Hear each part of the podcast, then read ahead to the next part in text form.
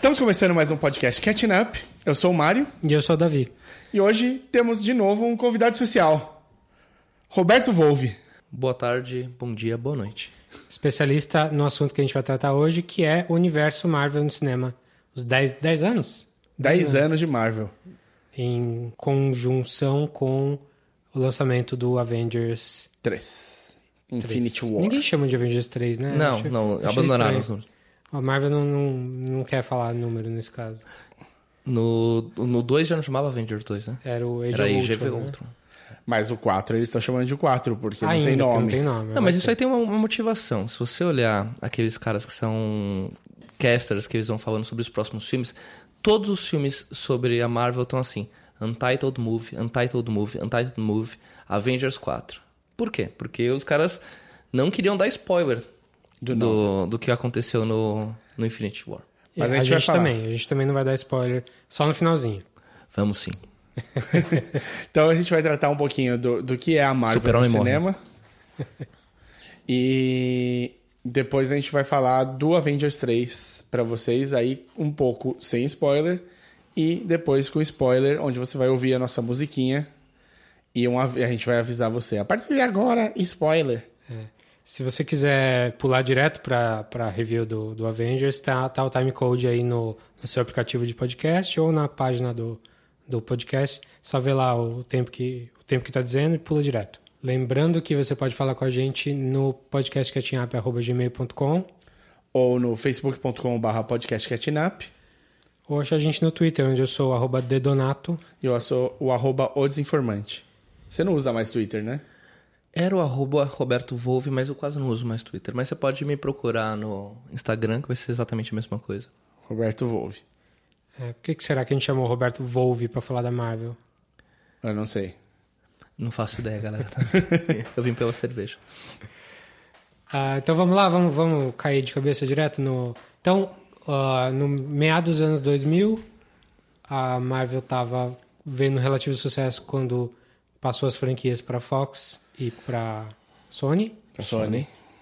Começou, Sony. começou com a, com a Fox no, com X-Men em 99, não, 2000.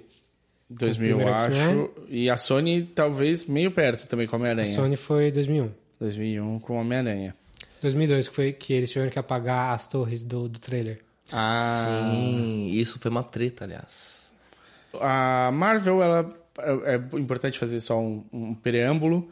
A Marvel é uma editora de quadrinhos. Se você chegou aqui, você já deve ter ouvido a gente falando disso antes. E ela começa a ter frutos de verdade quando um cara muito inventivo chamado Stan Lee assume um pouco a Marvel para pôr para rodar. E ele cria a maioria dos personagens que a gente está vendo hoje nos cinemas. Todos eles têm um, um dedinho do Stan Lee aí na criação durante a década de 60, cin- final de 50, começo de 60. Não só ele, né? Tem ele, o Kirby, O- o- tem, tem mais gente também que Tem. é do, do panteão lá. Ele, o Kirby, o, o Steve Dicto, que desenhava alguns dos quadrinhos, o Kirby, ou Kirby, desenhava os que eram mais ação e o Dicto desenhava os que eram um pouco mais Cabeça. suspense, cabeça. E nessa época, inclusive, a Marvel ainda não tinha decidido direito para que lado eles iam. E ele fazia uns quadrinhos que lembrariam o que hoje é o Além da Imaginação, não, Além da Imaginação é antigo. O que seria o Black Mirror. A arte dele era muito voltada para uma coisa um pouco mais um, um terror-drama. Então a Marvel, é, ela veio como uma... Ela veio na esteira, pelo menos o sucesso da Marvel veio na esteira dos movimentos de direitos civis. Então, diferente da DC, que já, já era mais estabelecida, ela trouxe um pouco mais de contracultura, um pouco mais de falar das minorias, uma coisa que estava bem no alto naquele momento. É, então tem os X-Men, que são metáfora para adolescência e para os direitos pros, Pelas minorias. das minorias no geral, mas também quase todos os, os, heróis da Marvel têm uma pegada de alegoria que é menos que é, que é mais do nosso mundo real do que a DC, né? É, a DC. Inventa a cidade, é uma coisa mais aspiracional, né? E a Marvel é mais mais o nosso mundo. Assim, num resumo curto, a DC ela fala sobre um- uma mitologia que seria a mitologia grega para os europeus. Eles recriam isso como uma mitologia americana, baseada nos valores americanos. E só que tudo no mundo das ideias e colaborando com o sonho americano. E a Marvel começa a falar dos problemas, não das, das forças do sonho americano. Então a gente tem o Hulk como um personagem que é sobre a bomba atômica e sobre o perigo da Guerra Fria, o Homem de Ferro sobre os Estados Unidos entrando em guerras com países menores como o Vietnã. A gente tem a questão racial com os X-Men. Uh, a questão do bullying, que era a mais importante de todas, que era do, do Homem-Aranha. América. Do Homem-Aranha. Ah, também. Do bullying. Capitão América também, né? A origem dele, pelo menos. É. Enfim. Então, a, aí a Marvel fez, teve um sucesso grande, mas entre adolescentes, né? Entre crianças e adolescentes na década de 80. E foi uma época muito produtiva para eles, que eles tinham escritores muito grandes, muito importantes, tipo Chris Claremont. Gente muito prolífica. Da década de 70 para frente a gente tem uma geração muito boa da Marvel de escritor e desenhista. Chris Claremont, que o Davi acabou de falar, e tem muito importante porque ele traz para os quadrinhos um negócio que é o Slice of Life. Você deixa de ver o super-herói só com capa e com uniforme, spandex fazendo os atos, mas você começa a ver o cara na vida pessoal dele. Você começa a ver esse cara tá numa loja do shopping comprando roupa, tá discutindo com a mulher em casa, quando ele tá bravo com, com um colega por qualquer outro motivo. Então, isso, a parte da vida pessoal passa a ser uma parte maior dos quadrinhos do que as cenas de ação. E isso é, se torna, de repente, uma coisa muito rica que os fãs amam. É uma característica Marvel que foi muito muito essencial para o que acontece dos anos 70 para os 80. E nos anos 80, a Marvel vê um boom de vendas absurdo que só vai começar a esmorer, esmorecer, perdão, no comecinho do, da década de 90. Que só que os quadrinhos todos entram em crise, né? Entra um declínio forte. Venda, aí eles têm que inventar um monte de coisa bizarra, tipo matar o super-homem na DC. E... e... casamento aqui, morte ali. Todas as editoras fazem absurdos e, nessa época. É, é a, é a, época mais complicada dos quadrinhos, você tem de vender. E é a época que eu comecei a ler quadrinho, no começo dos anos 90. É, para nossa sorte, e, e, e por isso que nós todos estamos aqui, o Brasil estava alguns anos atrasado na produção. Sim. Então, eh, o que a gente estava lendo no Brasil era o que tinha acontecido na, em 86, 87, quando era 91. A gente demorou um pouco para alcançar os Estados Unidos na produção. Agora a gente está tipo seis meses, um ano de atraso, mas tá, é... tá tudo isso ainda? Acho que é seis meses, mas é aquela coisa meio graças a Deus que tem esse atraso, porque dá, você tem tempo de produzir um material com mais qualidade para para filtrada lá. filtrar. Esse fuso horário era, era, muito engraçado, né? Porque a gente aqui, quando a gente ia em banca de quadrinho, que tinha quadrinho europeu por algum motivo, europeu, desculpa, americano, a gente via coisas que quebravam completamente a nossa. É, a gente estava lendo uma coisa e aí e... tinha um quadrinho importado, você olhava e falava, meu Deus! E era muito à frente, era, era uma coisa tão à frente que o que a gente chama aqui no Brasil de os X-Men anos 90 são X-Men anos 80 pra é, eles, né? A gente, a os X-Men essa... na Austrália, todas são coisas que a gente pensa assim, é a nossa década de 90, para eles é a década de 80.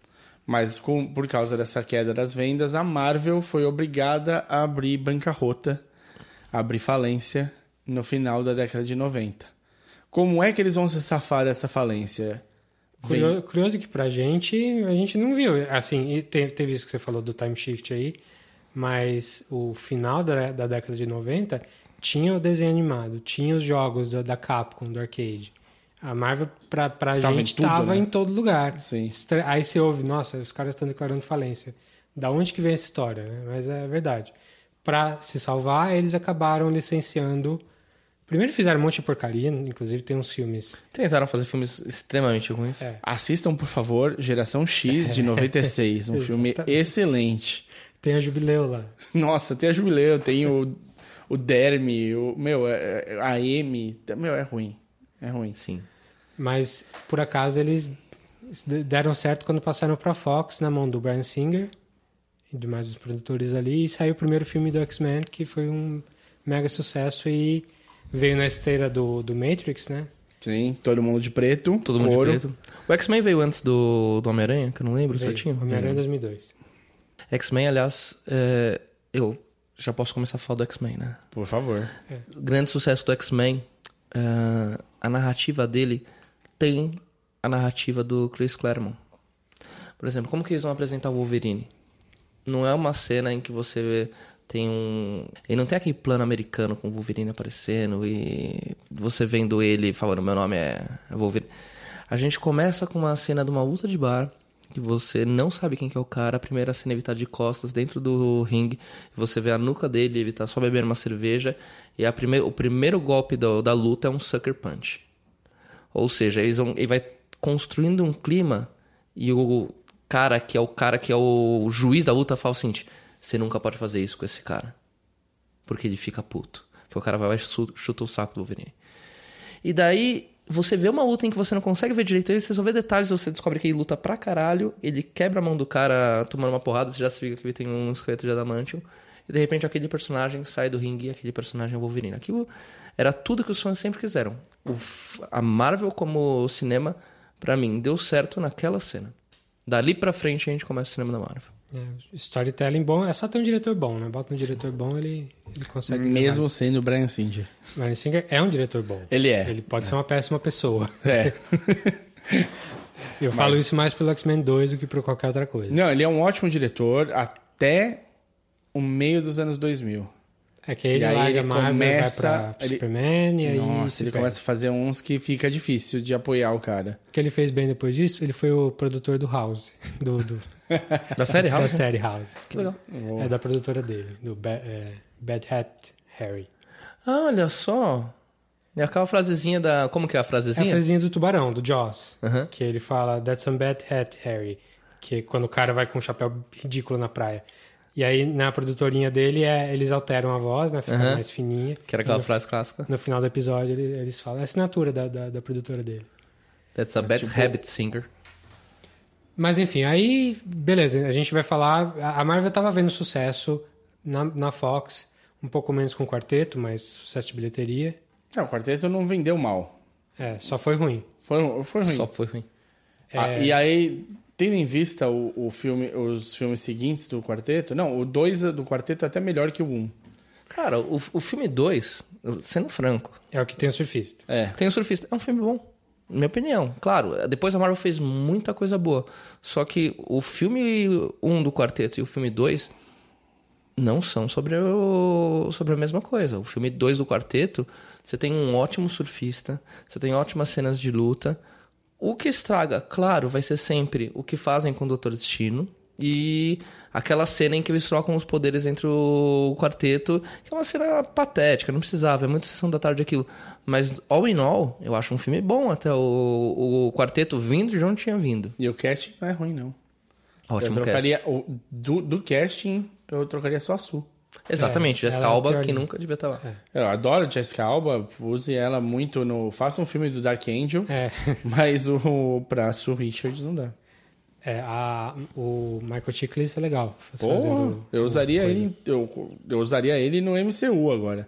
O Michael Chiklis é qual? É o Coisa. É o Coisa. O Coisa, ele é ótimo esse cara. Então, assim, só pra, pra fazer o gancho, aproveitando a minha própria deixa, é, a Marvel começa a se reestruturar graças à venda desses filmes. Ela deve ficar com uma participaçãozinha de bilheteria. Eu duvido que ela não tenha vendido tão mal assim. Então, vai se reestruturar e resolve pôr as manguinhas de fora e lança dois filmes do mesmo ano. É, primeiro ela, ela funda um estúdio próprio chamado Sim, Marvel, Marvel Studios, Studios, e coloca um cara que. Foda pra tocar. Aí, aí eu me pergunto, minha ignorância, da onde veio Kevin Feige? Eu não sei. Kevin Feige é produtor. Feige. Ele... Feige. Feige. Feige. É, sei lá. Eu, eu sempre falei Fig, então. Bear with me. Aguenta aí. Vocês vão se acostumar com as vezes pronúncia errada de nome. Fergie. Fergie. Kevin ah. Fergie. É, o, Fe, o Feige, ele foi fazer escola de cinema, onde o George Lucas e o Zemeckis e o, o Ron Howard fizeram. USC. E assim que ele saiu, ele foi chamado para ser produtor, produtor executivo do Vulcano. Volcano. É, Filmaço, eu trabalhava em locadora. A, a, metade ruim do, dos filmes de Vulcão daquele ano. Tem Sim. O Dante Speak, que é fraco, e uhum. o Vulcano, que é horrível. São bons filmes, né? Não, é tudo ruim mesmo. É, é... Nessa época eu realmente trabalhava numa locadora e a gente alugava os filmes. Às vezes a gente faz o carro alugar três vezes, assim, porque não, esse aqui é um outro ainda. E passava. passava com aquele mesmo. Opa! Foi o ano do filme de Vulcão. Exatamente. E, eu... e ele também foi produtor executivo do You've Got Mail. You've Got Mail. Mensagem para você, ficou em português, né? Uhum. Um filme que juntou a Meg Ryan e o Tom Hanks. É, é é um remake dos anos 50 lá. Só que, aí, pra situação dele mudar completamente, o Hans Donner. Não é Hans Donner, é Donner.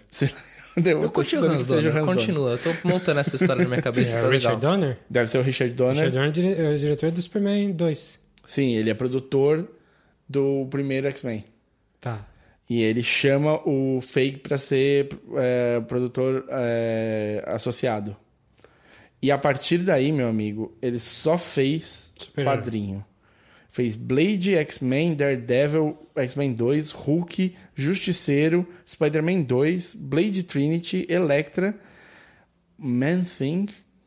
Man-Thing é um personagem da Marvel. O Homem-Coisa, acho que é... É, eu não... É, que é aquele cara que é o monstro do pântano da Marvel. Fantastic Four, X-Men The Last Stand, É. Spider-Man 3, Fantastic Four, Rise of the Silver Surfer. E aí ele entra pra Marvel com Iron Man e Incredible Hulk. E aí Ainda ele Então, ele já, então pela- pelo jeito, ele já estava na Marvel, na Marvel Comics, Sim. sendo produtor dos filmes que, tinham, que envolviam a Marvel. Ele fez todos os filmes ruins antes de fazer um bom.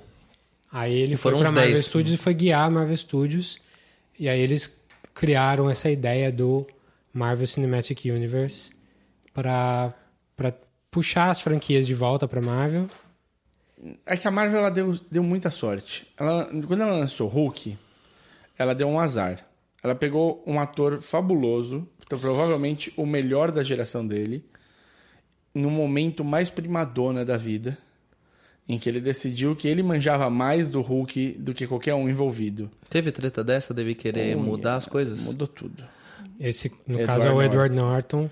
É um dos meus atores favoritos. Meu filme também. Cara, mesmo ele tem, tendo sido escroto aqui e ali, eu continuo achando o cara. Quem assistiu Cartas na Mesa ama o cara. Quem assistiu o filme do Richard Gere também ama o cara. As duas faces de um crime. Que é o melhor filme, dele. que, que ele fez. Tem Fight Club também, né? Sim. Fight Club que é bom, mas a gente já sabe que, né? Quem assiste esse filme tem ele como favorito, já viu. De qualquer maneira, o Hulk ficou envolto em um monte de problemas. É, pra começar que foi é, cinco, cinco anos, cinco anos depois Do, Do- prim- do do primeiro Hulk com o Hulk. Eric Bana, com o Eric Bana lá do, do Ang Ang Lee. Que eu, pessoalmente, não acho um filme ruim, não. Eu entendo que um monte de gente odeia. Não, eu acho que o Ang Lee ele tentou fazer poesia com o Hulk, ele tentou fazer quadrinhos com o Hulk no cinema, e ele colocou poodles com, gama, com raios gama, então... Então, engraçado, eu vi isso outro dia um, em algum lugar aí que eles estavam comentando também os filmes. Tem um poodle, a verdade é essa, só tem um poodle Não, são ali. dois, são dois, são dois, são dois. Os outros dois não são dois pitbull? Não, não. São... É, aí você me pegou. Bem, tem um poodle no meio. Aí foi o problema. O problema foi terem botado um poodle. Foi a hora que o cara falou assim, cara, você quer ver como eu consigo fazer você odiar esse filme? E daí ele colocou um poodle. Mas ali, tipo, ele talvez a gente já discutiu isso eventualmente, ele acerta na Beth. Sim. Sim. Jennifer Connelly é... Jennifer Connelly é genial. Não dá pra errar no filme. Não dá. O, o O que filme se- pode ficar ruim, mas o personagem dela geralmente é bom. o- até na verdade, o pai dele, spoiler pra quem não viu o filme, é, o Nick Note é uma puta escolha como ator. Ah, O Eric Bana é bom, eu gosto do Eric O Bana. Eric Bana é muito bom. O problema do filme pra mim, já vou começar então já soltar as asinhas aqui. Ah, todo filme do Ang Lee, no final, ele tenta fazer um negócio, ele, ele tenta fazer um negócio pra mim assim. É, você é muito ocidental para gostar desse filme. O Ang Lee. No final, ele faz que a briga entre o pai do Hulk e o Hulk seja um balé transcendental, cósmico entre elementos e, e não é uma briga. Ele vem do Crouching Tiger, né? Ele vem Exata. do Tigre e Dragão. Que- mas aí que tá. Quando ele, Ele tava faz faz o Tigre Dragão com o Hulk pulando Ele faz o na Tigre areia. Dragão. Ele tava, falando- ele tava fazendo bem, daí ele falou assim: "Ti, quer saber? Eu tô controlando o filme até agora, você já pagou o ingresso, você já assistiu quatro quintos do filme. Agora eu vou fazer um Crouching Tiger e Sleeping Dragon aqui, você não vai nem se ligar. Sleeping Dragon. e isso aí é a hora que, que ele perdeu o filme da mão. Porque as pessoas queriam uma briga do Hulk no final e viram uma. E vira isso aí, vira Ninguém uma. sabia quem era o Hulk naquela Era uma abertura do convenhamos. Fantástico que, que vira a cena final. É muito estranho aquilo. Na verdade, essa é a grande é o grande aplique da Marvel. A Marvel ela arriscou pouco porque ela não foi direto com os principais personagens deles. O Homem de Ferro, Até porque ele já tinha, já tinha licenciado para as outras, né? O. X-Men, é, os principais... o Homem-Aranha, Naquela altura do campeonato, os principais eram o X-Men e o Spider-Man. sem dúvida. Sem dúvida. E mas aí entre os Vingadores, ainda assim, entre eles, O, o Homem de Ferro todo mundo achava um porre e a gente sabia que Capitão América tinha momentos fantásticos nos quadrinhos dele. É, o- Mas estava o Capitão defasado, até o capitão estava defasado. Exato, era, era mais memória afetiva do que qualquer outra coisa. É tipo aquele cara que. É aquele produto de uma empresa que ele é um produto carro-chefe, porque por importância histórica, mas que entre popularidade ele não tá nem perto disso. O Capitão América era isso. Homem de Ferro, um personagem que era um saco. Thor. O Thor é engraçado, ele tem um secto de, de fãs, mas ele, no geral, ele teve uma, uma fase só dos quadrinhos que foi boa, que foi o Simonsen desenhando. E o, o próprio Hulk, o Hulk, ele é, é engraçado, porque o Hulk, ele é tipo o Ringo Starr desse quarteto. Porque ele é o que menos você consegue desenvolver um roteiro bom. Ele é o mais desafiador de você conseguir fazer uma coisa boa. Só que ele é um fan favorite e ele teve muitas épocas boas deles no quadrinho. E daí na hora de fazer... Clássica época Lou Ferrigno também. Lou Ferrino. Como caso, eles teriam escolhido o Hulk pra fazer esse primeiro filme. Mas continua, Mariel. E aí, não, pra mim, eu acho também, é, o, o Hulk já não era uma aposta um pouco mais arriscada, porque eles tinham essa memória. Tinha um filme de menos de 5 anos e tinha a memória afetiva de quem assistiu a série. Sim. O Homem de Ferro, não. O Homem de Ferro é uma, uma aposta, tipo, o que sair daqui É lucro. é lucro. Esse personagem, tipo, sério, quantos, quantos dos nossos amigos que leem quadrinhos são fãs do Homem de Ferro de criança? Um de 40. É, é um, é um negócio desse naipe, assim. Sim, é, é, muito, é, é 2,5%. é muito, muito pouco. E aí eles Eu- pegaram um ator que tava. Ele tinha acabado de começar a voltar, tinha feito Kiss Kiss, Kiss, Kiss Bang Bang ali, que deu, deu um- uma alta na carreira dele. Sim, ele- mesmo assim é um filme cult. cult, vai? total, É. independente. Sim. tal. É, a- aí, na verdade, eu vou, eu vou fazer até um, um asterisco nisso que você tá falando. Eu acho que a Marvel ela entendeu uma coisa. Nessa hora. Eles pegaram o Downey Jr. pra fazer o Homem de Ferro, porque eles sabiam qual era o passado dele. Não porque ele tinha acabado de voltar e porque era um ator cult. né? Não.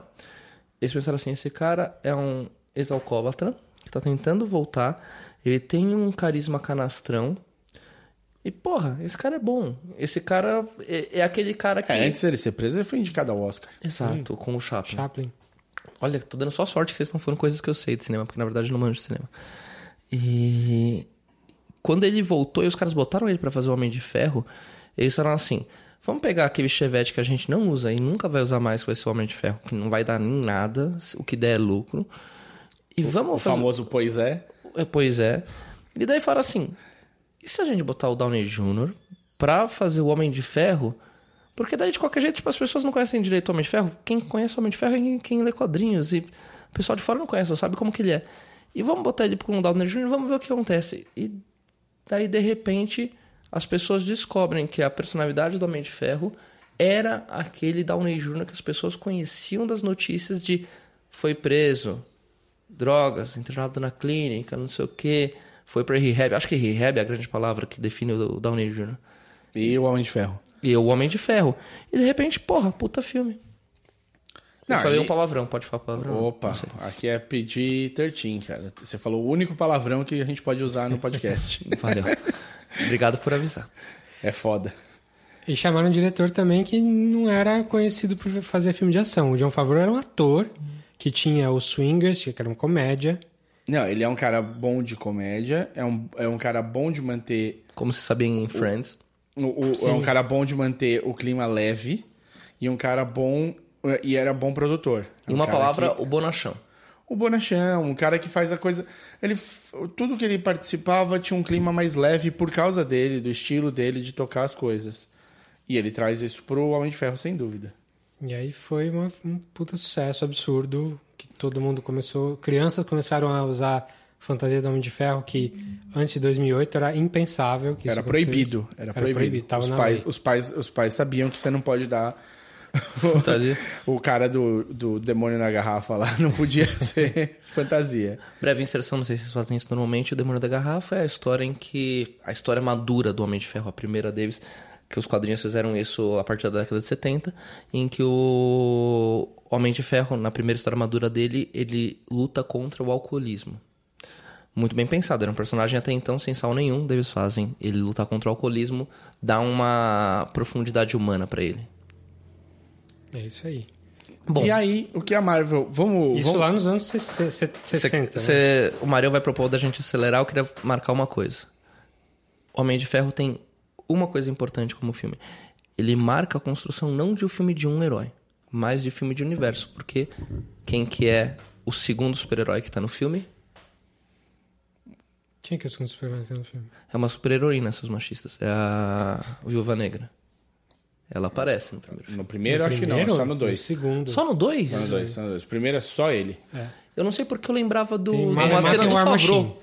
Tem o, tem o War Machine, assim, a vir, né? Tem ali levantado. O grande vilão é o, o Jebediah lá. É. Jebediah Stein. Que é um, é um personagem interessante, só que o final, a, a luta final é muito, muito fraca. Seria melhor se fosse o The Dude. É, sim. O- Ele, ele, ele, pra mim, começa a tradição de grandes vilões em filmes Marvel. Sim. Esse cara.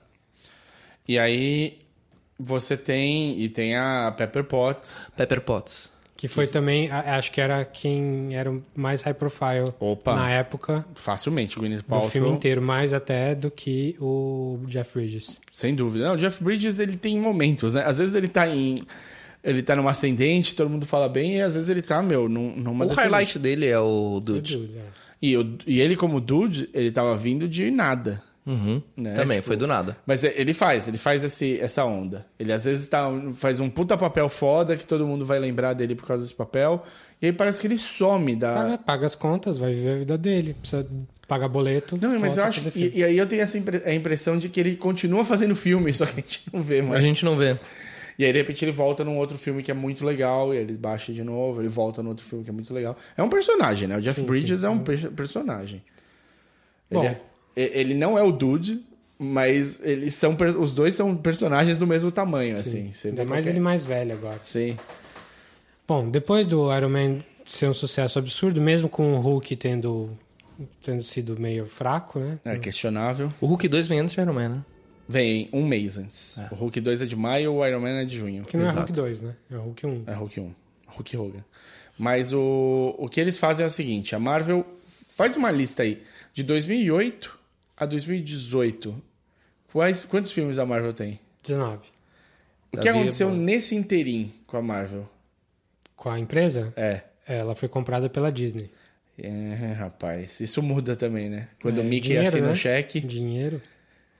E- mas aí vem uma pergunta agora. A Marvel se tornou um sucesso porque ela foi comprada pela Disney no cinema, no cinema. Ou a Marvel descobriu uma fórmula que era tão bom que a Disney se sentiu na obrigação de comprar. É, essa e é- se a Disney não comprasse, ela ia ter uma concorrente. É, esse é o segundo. É, é- é o, é- certamente foi porque a Marvel começou. Exato. Se a Marvel não tivesse fazendo nada, a Disney não teria por que comprar. É, é que, é que nem o, o- o Star Wars. Não tem nada de Disney em Star Wars. Quer dizer, claro, vai ter um, um pouquinho ali, mas eu acho que a fórmula é dos caras e é uma fórmula tão boa que os caras são assim, agora se é parte Eu da acho que o filme, o filme de Star Wars que é mais Disney não era. O Star Wars ainda não era da Disney, que é o primeiro. O, o A Ameaça Fantasma. Exatamente, exatamente. Ele não era. A Marvel lê mesmo chose. Os caras descobrem no Homem de Ferro 1 uma linguagem tão boa. E é por isso que muita gente esquece do Hulk 2, porque ele não tinha essa linguagem ainda. Mas já tinha algumas coisas da fórmula. A gente já tem o, o líder, eu prometo que eu não vou ficar muito nisso, porque é a parte nerd. né? Mas já tinha o líder, já tinha o Abominável, já tinha o, o Ross falando alguma coisa do, do soro do super soldado. Já tinha a fórmula Marvel ali. Opa, tinha até o Nick Fury, não tinha? Última cena. Cena É o Nick pós-crédito. ou é o, o, o Tony Stark só? Eu Já não lembro mais. Acho que era o Nick Fury. Do que no, no- no primeiro Iron Man? Não, no, No, Hulk. no, no Hulk 2. Ah, não sei se ele aparece. Eu, eu fiz isso outro É, dia, a gente. cena, a cena pós-créditos ou é o Nick Fury ou é o Tony Stark. Porque na- no Iron Man a primeira, é a primeira vez que tem uma cena pós-créditos Eu acho que- e é o Nick Fury. Eu acho que quem conversa com o Ross é o. O Tony. É o. É o Downey Tony Jr. É. É, então, eu vou é o único dos 19 filmes que eu não vi foi o Hulk. Ah, é? Então, é, então não, não sei dizer. Cara, é que nem Mulher Maravilha e que nem Senhor dos Anéis. Assista dois terços e pare. O que, o que eu posso falar pra vocês é mais ou menos o seguinte: a Marvel encontrou uma fórmula de fazer um filme e uma fórmula de fazer um universo. Sim. Qual é a fórmula dos filmes da Marvel? O que, que ela mistura? Só o universo. Os filmes em si, poucos são bons, em, é, é, poucos são redondinhos e bons como filmes. Eles são uma sequência, eles são uma série de TV. A Marvel faz uma série de TV no cinema há 10 anos. Objection. Discordo. Alguns filmes recentes funcionam muito bem como filmes redondos. Standalone. Guardian of the Galaxy, Homem-Aranha, Homem-Aranha Homecoming, mais ou menos. eu acho que ele é perfeito como filme standalone. Ele é standalone, mas ele ele Ele tem uma linguagem ele tá só sendo dele. preparado para ser um Avengers. Sim, ele tá sendo preparado, mas tipo, repara como ele é tipo Ferris Bueller Got Powers. Ele é tipo, ele, ele não divide tanta linguagem, ele funciona sozinho. Homem não fu- funciona sem o Tony, Tony Stark. Não funciona. Tudo bem, o Tony Stark é um personagem que se você não tivesse assistido nenhum filme e ele aparecesse naquele filme, você entenderia quem que ele é. Hum, não sei. Mas enfim, eu acho que no mínimo 80% dos filmes não funcionam sozinhos. Tá. Eles fazem parte. Eles são uma Homem-Formiga, por exemplo, o quanto série. ele Homem-Formiga funciona. funciona sozinho. Funciona sozinho, E ele é, Homem-Formiga. tão, ele tão funciona sozinho que ninguém lembra dele. O Wakanda Forever. O... Funciona sozinho. Wakanda Forever é um, é um remake do Thor. Vixe. Nossa. Eita. Vai ter briga, vai ter briga. Mas vamos lá, vamos falar da sequência aqui. A gente chega lá. Vamos falar. A gente fala. Mas falar- basicamente, a fórmula de filme da Marvel é misturar aventura com comédia. Sim. A gente tem variações. A gente tem, por exemplo, o Homem-Formiga, eles tentaram fazer um filme de heist, né? Um filme de roubo. É, Com muita comédia. com muita comédia. O Guardiões da Galáxia, ele é mais comédia do que de ação e aventura. E é um filme sobre os anos 80, basicamente. E o Capitão América 2 é um, filme, de, ação, espião, que tem superpoderes. É isso. Você falou, tirando a Ant-Man aí, você falou os melhores filmes da Marvel pra mim.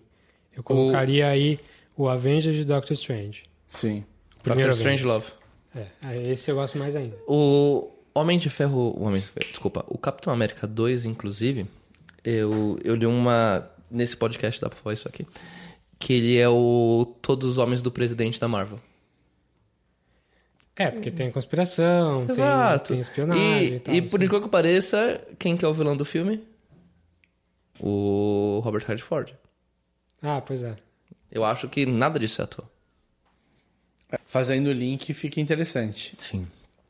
Mas o. Então fala a lista aí, porque a gente comenta eles todos como um- uma patota só. A gente vai poder ir de um filme pro outro com mais. É, 2008 foi o Iron Man e o Hulk, né? Hulk e Iron Man, na verdade. Depois, 2010, Iron Man 2, que eu acho bem fraquinho. Na época eu lembro de ter gostado, mas em retrospecto ele ficou pior.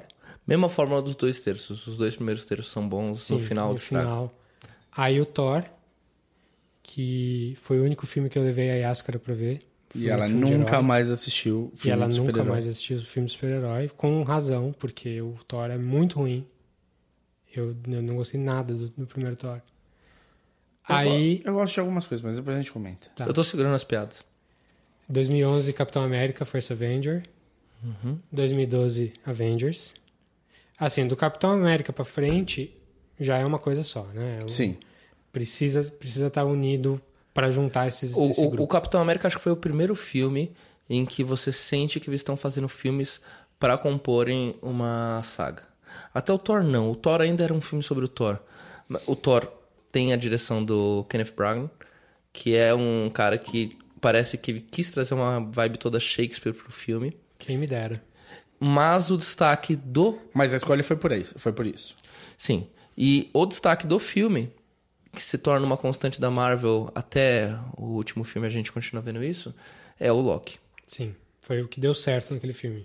Colocaram um vilão em inglês E especialista ali em eles comédia. apostaram tanto que eles botaram o Natalie Portman, botaram o Anthony Hopkins, foi o- Sim. o, o Idris, Idris E- Elba, que já tava grande na época. E como que chama a- atriz que faz a mãe dele também?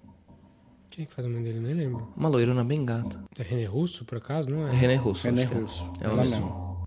É, ela ela mesmo. Assim, um filme com um elenco foda. O, o do o Volstagg, o Rendal e os- três cavaleiros lá, o cara que faz o gordão é o cara que tinha feito Roma também. Um cara que tava em alta na época. Sim.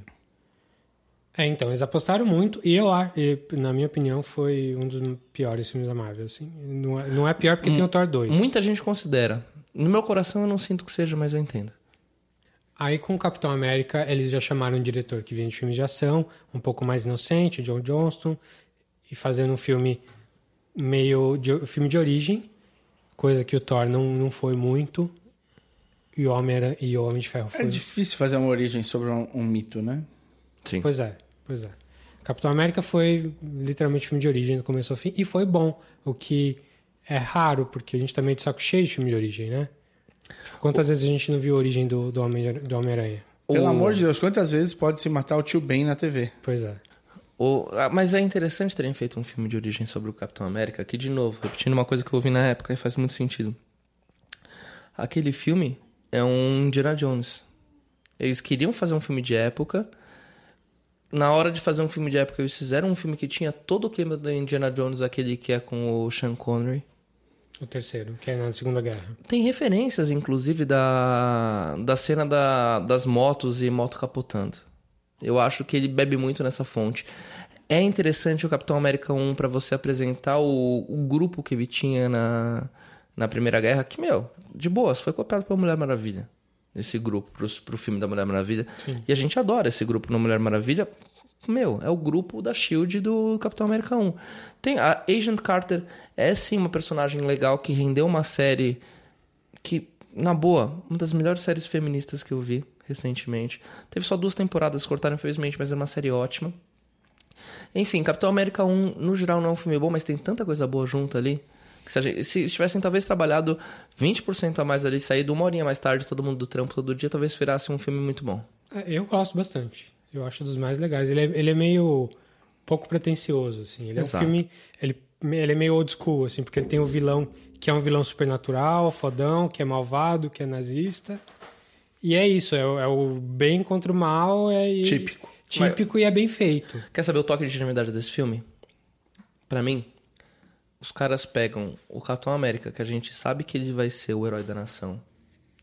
E isso era escrito em quadrinhos de uma maneira meio boba. Ele, ele, de repente faz um experimento com ele, ele é o ferradão ali pra pra ser o herói de tudo. E aí, quando a gente lê qualquer coisa sobre os anos 40, a gente pensa assim, cara, os anos 40 eram meio inocentes, né? Não sei o quê.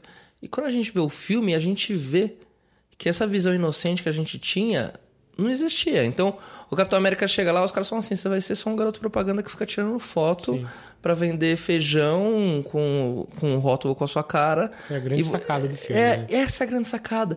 E os caras odiavam ele, na verdade. Ele era o que? O, o cara do departamento de marketing que tava lá como. E os caras, meu, estamos cagando pra você, a gente é um bando de, de soldado aqui que não A faz gente a tá se fudendo, né? é, a gente tá se fudendo e você tá lá como somos a América. Os caras estão cagando. Então, terem recontextualizado o Capitão América nesse filme foi uma das grandes maturidades. Deixou de ser filme pra criança. Legal. Tá. O Thor, vou dizer que também não era um filme pra criança, mas. Não. Mas o, ca- o Capitão, ele, ele colocou o personagem numa uma forma mais, mais adulta. assim. Mostrou como, como os quadrinhos de criança, aquele negócio que todo leitor mais cético falaria assim, isso aqui nunca funcionaria no mundo adulto. Ele pega essa visão do cara e fala assim, você tá certo, isso aqui nunca funcionaria no, mundo- no mundo adulto, por causa disso. Então a gente consertou assim. E daí você fala assim, ok, comprei. E esse filme culminou juntando os quatro heróis que já tinham o filme no, com o retcon, porque o Edward Norton não era mais o Hulk, num filme de primeiro filme de grupo, que é o Avengers. Que filme, hein? Que eu acho, pra mim, é o meu filme preferido da Marvel, assim, até hoje. É o filme seminal, né? Ele tá no top 5 de todo mundo, eu acho. Sim, fácil. Eles chamaram o Joss Whedon, que é um cara que veio da TV, veio de Buffy, veio de Firefly, um cara muito bem cotado como roteirista e como produtor também. Que já tinha uma certa experiência com a Marvel. Os caras foram machos, desculpa falar. Eu, eu vou ser a voz da sinceridade aqui.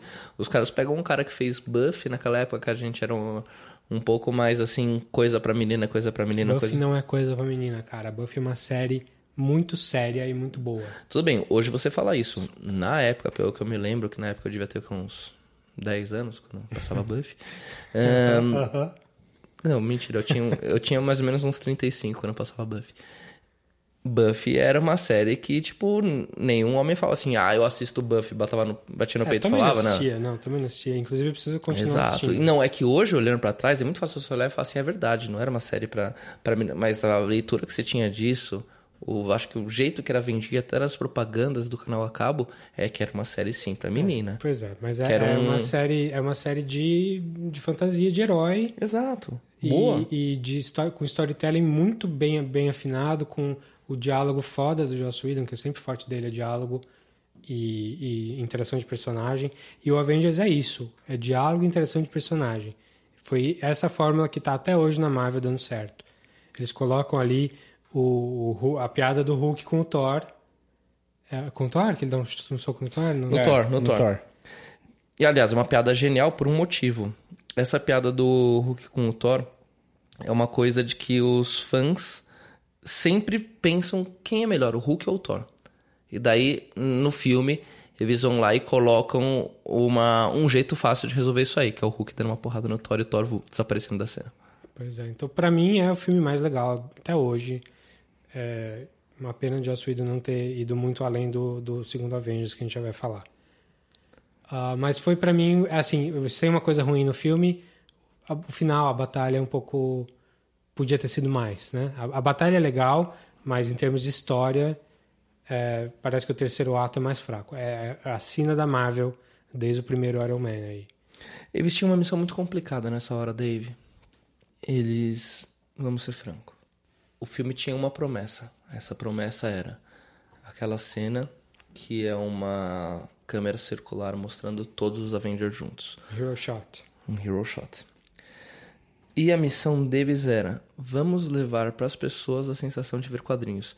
Vários filmes já tinham sido feitos em que você via os super-heróis numa briga, e esses filmes geralmente não passavam a sensação de um supergrupo. Não era um supergrupo. Era tipo, você via um cara e os outros participando da cena. Essa cena tinha a missão de transportar para todo mundo que gosta de quadrinhos a sensação de você ver um quadrinhos de supergrupo.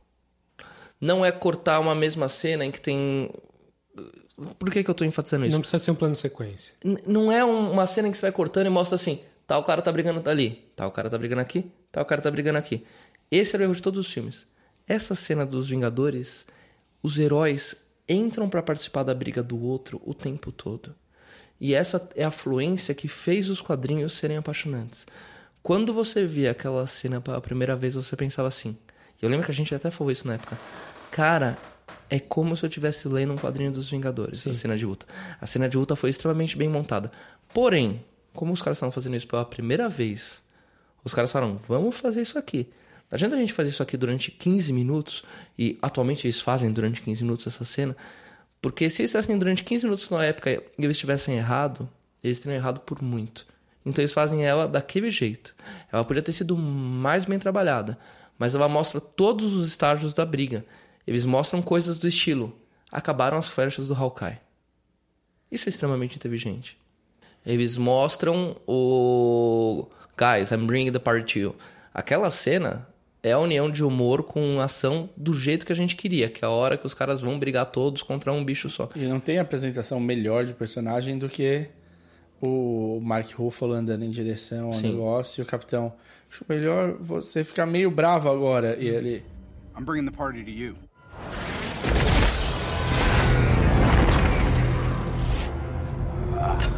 I, I don't see how that's a party.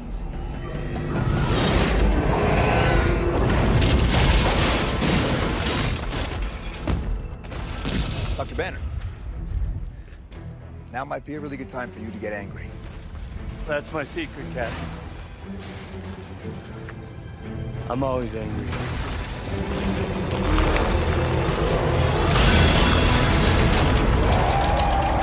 Essa é, essa é a coisa, cara. Eu- eu- É, então, e, e isso tudo que o Wolf tá falando só funciona porque a- as, os, os personagens estavam Frescos. muito bem in- interagidos. Integrados. Interar Integra- conectados. Eles estavam integrados. Eles, eles, a gente já tinha visto eles conversando. é, eles têm um, um jeito de falar um com o outro que é legal, que é interessante. E essa conversa se transforma numa luta. E mais do que isso, eles não são um grupo homogêneo. Não, tá porque o Hawkeye não tem poder. Não, não, não, não. Eles não são um grupo homogêneo de personalidades. Sim. Tipo, não são todos. Sim, eu concordo, eu concordo, eu concordo. Não, tipo, é. O- Galera, É, tem rusga. Tem rusga entre eles. Eu assisti esse filme outro dia e esse filme mostrou uma coisa. Tem quatro personagens principais.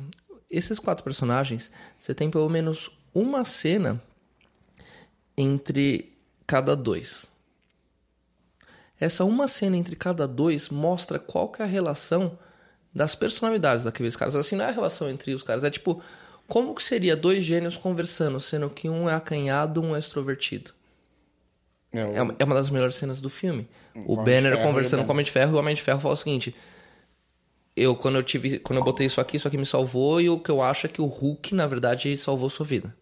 Genial. Você tem o Homem de Ferro com o com o Capitão América. Os dois caras que querem ser líderes, mas um é o Johnny do Wright e o outro cara é o, o Vida Louca. Você tem o, o Thor contra o Homem de Ferro, que é tecnologia contra Magia. magia, teologia. Você tem todas as combinações entre os quatro e todas essas cenas acontecem antes da briga final. Quando chega na briga final, você já sabe quem são os quatro personagens, qual é a relação entre eles e por que, que eles estão juntos agora e por que, que agora vai dar certo. E o filme é genial porque ele constrói cada um desses momentos. Pra mim.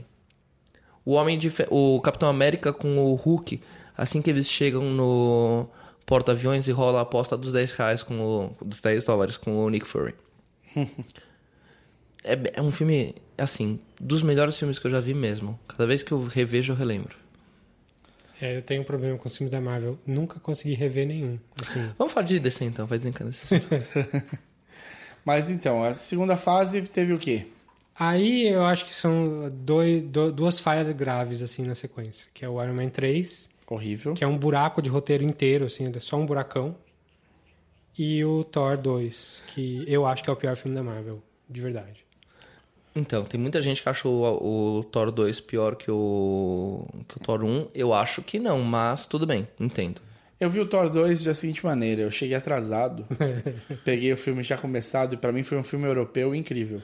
Então eu tava no trânsito, tipo lá, parado, chorando. Falei, a hora que eu chegar, eu cheguei. Já tá pago? Eu vou entrar no momento que estiver passando e vou assistir o que estiver passando. Fez certo. E eventualmente eu cheguei e vi o filme, o que eu pude Você ver. chegou a ver o começo depois, não? Vivi depois e não gostei tanto do começo. É. Me, me explicou coisas que eu não queria saber. Mas dos 40 minutos pra frente do filme, maravilha. O que eu lembro desse filme é de- deles dois andando no deserto e enganando um ao outro. E aí é umas, umas coisas que acontecem em Londres ali com o pior uso do Stellan Skarsgård desde que ele nasceu. Desperdício de personagem, de ator, De ator. assim, como nunca vi. Ó, rapidamente falando, vai. Thor 2, ele é calcado em uma fórmula. O filme funciona. O quem faz o filme funcionar da dupla é o Loki. O Thor 2 é um filme que, se você lembrar do Loki. Assim, todo mundo lembra que o, que o Loki é um puta personagem legal. Todo mundo lembra. Todo mundo lembra que o Loki tem ótimos diálogos e ótimas sacadas humorísticas. Todo mundo se lembra disso. Quando eu pergunto assim, qual filme que ele fez isso melhor, as pessoas não lembram. É no Thor 2. Tanto é que a brincadeira na época que eu falei, e a galera falou que eu ia falar isso, obviamente, é que o, o Thor 2 chama Loki, na verdade, o nome do filme. Sim. E é que a gente não lembra porque a gente tenta lembrar do Thor. Serviu para cimentar o vilão. Ele já tinha aparecido bastante É, ele é um anti- ele é um anti-herói que ele carregou o, o Thor até o Thor conseguir ter um filme bom, velho. Sim. Aí depois disso, aí eu acho que eles acertaram bem, que foi o Winter Soldier. do Não, dali pra frente eles acertaram porque. Posso só fazer um. Vai lá. mini? Homem de Ferro 3, a gente tem que falar de Homem de Ferro 3. Vai o lá. Homem de Ferro 3 é aquele tio bêbado que a gente tenta esquecer. Homem de Ferro 3, ele promete ser um puta filme, porque ele vai falar sobre todas as armaduras, e a grande graça do Homem de Ferro é você falar sobre todas as armaduras que ele tem. E ele tem coisas interessantes como mostrar os traumas do Homem de Ferro, isso é assim, interessante. Pós-Batalha dos Vingadores, ele tem um trauma que é o que deixa ele maduro, que é uma coisa que a gente vê do, dos gibis dos Ultimates, que é uma coisa que eu não vou entrar aqui para discutir, mas é um Homem de Ferro. Como que um ser humano enfrenta um monte de alienígenas, quase morre, sendo que ele tá dentro de uma armadura de ferro que pode dar um curto ou explodir a qualquer momento. Como que o cara fica de boas, não sei o que, o cara vai ter trauma, assim, que nem trauma pós-guerra. Nesse filme, o Homem de Ferro tem isso. Nesse filme, a gente tem Ben Kingsley, que é um ator que até que bom. Maravilhoso. Até que bom. Cara. Maravilhoso. O cara é um sir. Exatamente, Inclusive, Ben inclusive Kingsley. se forem filmar minha vida, usem o Ben Kingsley. Sim, ele vai ser o pai do Arthur conversando com você. É, o Ben Kingsley é um cara genial, o cara que fez Gandhi, um puta ator fodíssimo, um cara monstruoso. E ele, no que pediram pra ele fazer, ele fez bem em cada um dos segundos gravados. O problema foi o que pediram pra ele fazer no final. Só que era um filme que tava indo muito bem até chegar no terceiro terço. A hora que você descobre no terceiro terço que tudo se passava. Tudo era sobre o cara do L.A. Noir fazendo o sendo um cara que tem um vírus sobre as pessoas entrarem em chamas. Tipo, isso é tudo tão ruim. É da parte ruim da Marvel isso aí. É, na verdade, o Homem de Ferro 3, ele tentou fazer uma coisa que acontece em quase todos os... o- em quase todos os meios. Senhor dos Anéis... Metalinguagem. Não, Senhor dos Anéis. O grupo tá sempre salvo enquanto o Gandalf tá lá. Mata o Gandalf. É, é o famoso tirar o poder do Tira o poder, tira, diminui. O Homem de Ferro 3 fez o quê? Vão tirar a armadura do Tony. Vão deixar o Tony ter de se virar na raça. Porque o Tony de armadura, você não teme pela vida dele por nenhum momento. Nenhum momento. Não tem nunca um Você momento. teve no Iron Man 1 só, antes de É, exato. A acabava. hora que você consegue entender que ele é virtualmente imba- imbatível com a armadura, você precisa tirar. Porque ele é um cara criativíssimo. É, é- Ou o- não, né? Aí você vê o que acontece com ele nos outros filmes, é um uso mais inteligente Sim, desse, desse- sim, mas é- eles acabaram fazendo Mas é um isso. problema que você levanta, ou você de- resolve de maneira definitiva, que é o que fizeram com ele nos outros filmes, utilizar de maneira inteligente, ou você faz essa maneira que é, nunca vai ser definitiva, que é o quê? Tira por um filme. Mas você sabe que o cara vai voltar a usar armadura. Obviamente. Então, tipo, é o mesmo o, o problema onde padeceu o Heroes. Mesma coisa. você criou o Hiro Nakamura, o Peter Petrelli e o Sylar. E os três eram muito. eram demais. Chegou no final da primeira temporada, não tinha pra mais Não ninguém. tinha mais o que fazer É. com a série. Então, o que você tem que fazer? Tira Toda, toda temporada Sabe é... onde funcionou tira isso? o poder o único lugar que eu vejo funcionar? Spider-Man 2. E não é a melhor parte do filme, mas é algo que acontece no filme. Qual que é o... Quando? Que ele começa Ele a perder perde- os poderes. ah, poder. é verdade. E começa a ficar menos confiante nele e começa a Tá, perder os eu poderes. vou, vou- vou refazer. Não acho que foi uma coisa boa do filme, mas o, o filme é tão bom que apesar disso o filme funciona. Qual? O Spider-Man 2. Spider-Man 2 é um puta filme. Eu acho. Mas bom, vamos lá, vai. Então, Iron Man 3 eu acho que ele ousou, eu acho que ele tem ideias muito boas também, mas eu acho que ele falha na execução. Iron Man. Iron Man 3, eu falei. Spider-Man 3. Ah, desculpa. Iron Man. Não, Spider-Man 3 não vamos entrar, não vamos nem falar. Nem falar, nem falamos. Não é, é só Marvel Studios, né, pessoal? Ah, bom, aí o Winter Soldier, né? Que aí foi um Fantástico, acerto. fantástico. Como você falou, um filme de espionagem, super legal. Tira o Capitão América, a Viúva e o Falcon e põe em três espiões diferentes, de Ainda diferentes funciona. escolas, funciona igual. E tá falando ali no, é, no, no universo do, dos heróis, tá, tá, tá passando a história pra frente, como isso é uma série gigante. E Andar muito, né? Destrói o principal, a, a, a força humana, né? Que defendia a Terra. Sim. O escudo. Sim, The Shield. Então, mas é- interessantíssimo isso do, desse filme porque eh, você não entende o vilão. Sim, O filme demora. inteiro.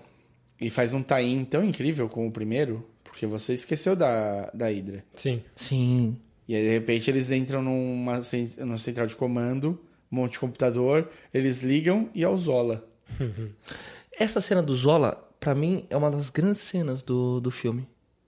Eles pegam uma coisa que nos quadrinhos você pensaria assim. O, o quadrinho ele tem esse problema. Quando você tá fazendo, transportando o quadrinho de super-herói pra vida real, muitas coisas parecem simplesmente ridículas. E parecer ridículo é sempre ruim. Eles pegam. Cueca por cima do, da calça. por Cueca exemplo. por cima da calça. é, discurso de casamento. É, daí quando o cara. Eles vão lá e colocam o Zola como um cara que tá vivo dentro de uma tecnologia que não foi atualizado desde a década de 50, 60, na Guerra Fria. Só que ainda funciona. Vocês pegou um personagem que era pra ser uma, uma televisão, uma cabeça dentro de uma televisão, dentro de uma barriga de um cara, e se transformou num personagem fa- factível. E aquilo tudo traz um puta clima arquivo X, filme de espionagem. Puta cena genial.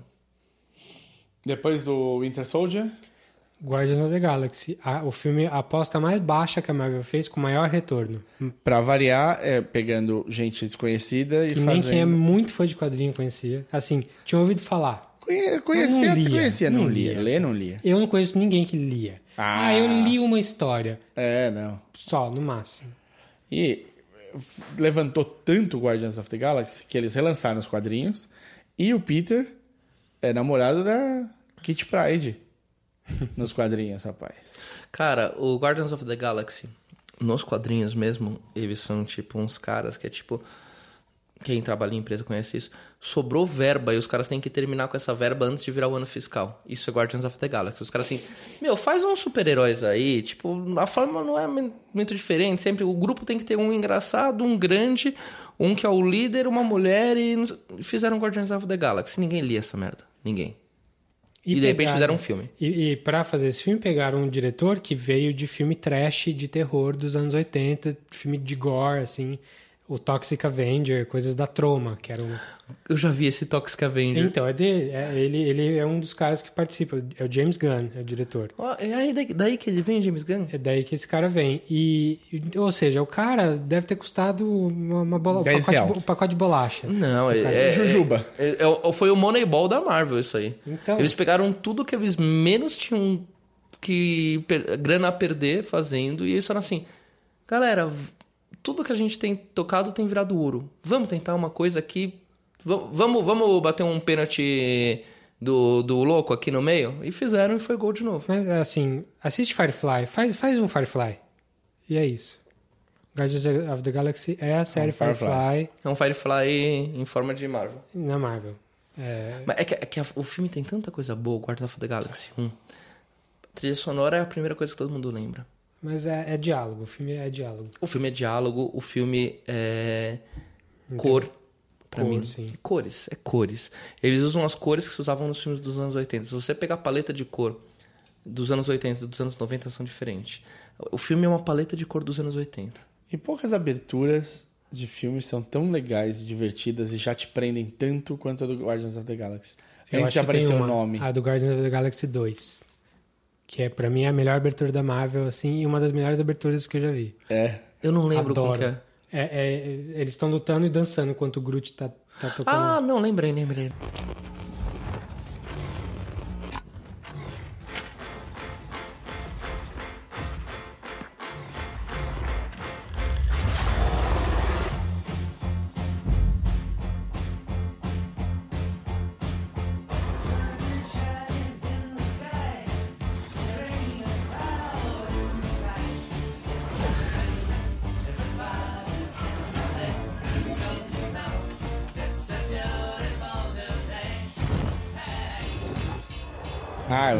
Adoro. É Eu achei que você tava falando abertura, aqueles negócios que eles mostram dos créditos. Assim, Não, não, não. É, a- eu, eu tô falando do Peter Quill é, entrando no, na caverna. Sim, que é, que é a Ligando, música é, no, no Walkman dele. Walkman, chutando, dançando e chutando, Chutando os os bichinhos da caverna. Seta aí- o filme do o clima do filme. Exato, e aí entra, chegam os caras pra roubar a mesma coisa que ele tava roubando. Ele, ele que parece um borra-botas, consegue dar uma, uma, uma fugida genial. E diz o que o personagem vê. I am the Star Lord dos caras. Who? Star Lord. Gente. aí o. e Pra mim é muito bom. E aí ele fo- foge magnificamente. Aí aparece Guardians of the Galaxy na tela. Bom, então sucesso inesperado, tanto E que... de- rendeu aquele famigerado. Meme com o Gervais. Não, aquele famigerado, aquela famigerada sequência maravilhosa do Saturday Night Live, na qual eles fazem que a Marvel, Marvel não consegue errar. Marvel took a super obscure comic book and turned it into the biggest movie of the year, which means one thing.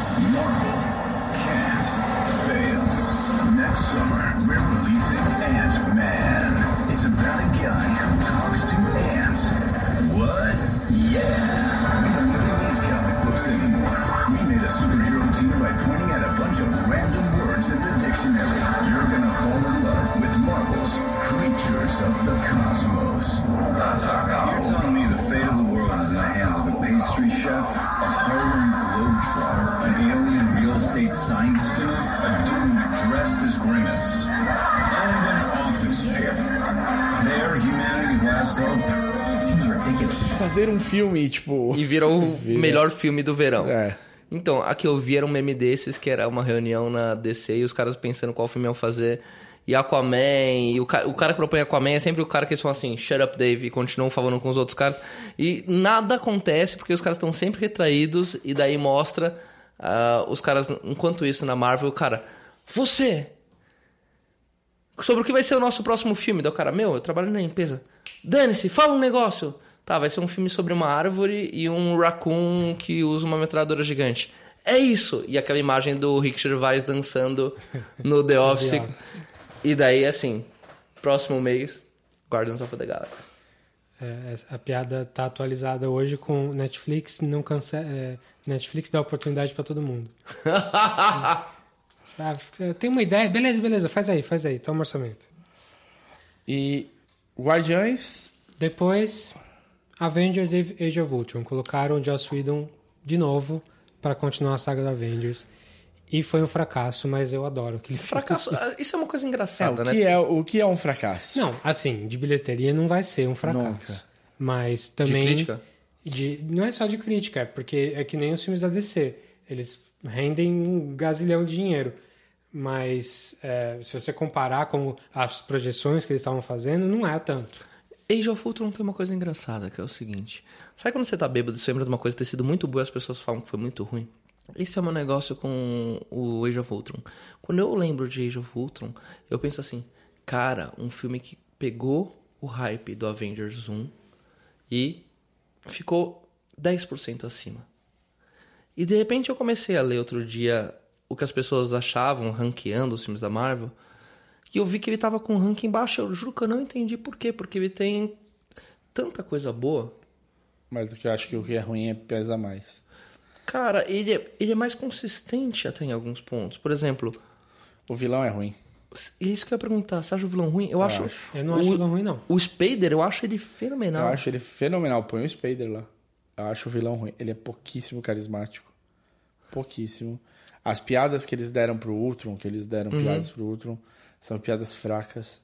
O Ultron não faz você ter. Você não chega a ter um medo mortal do Ultron. Faltou ter um medo mortal do Ultron. Tá, aí, aí essa, essa eu concordo. E, e, e aí você tem. Mas você- o Ultron parece o vilão mais inteligente que eles fizeram inventar. As adições à equipe que não, que não eram conhecidas, porque eles adicionam o Falcon. O Falcon você conhecia já e o Falcon já- você já gostava.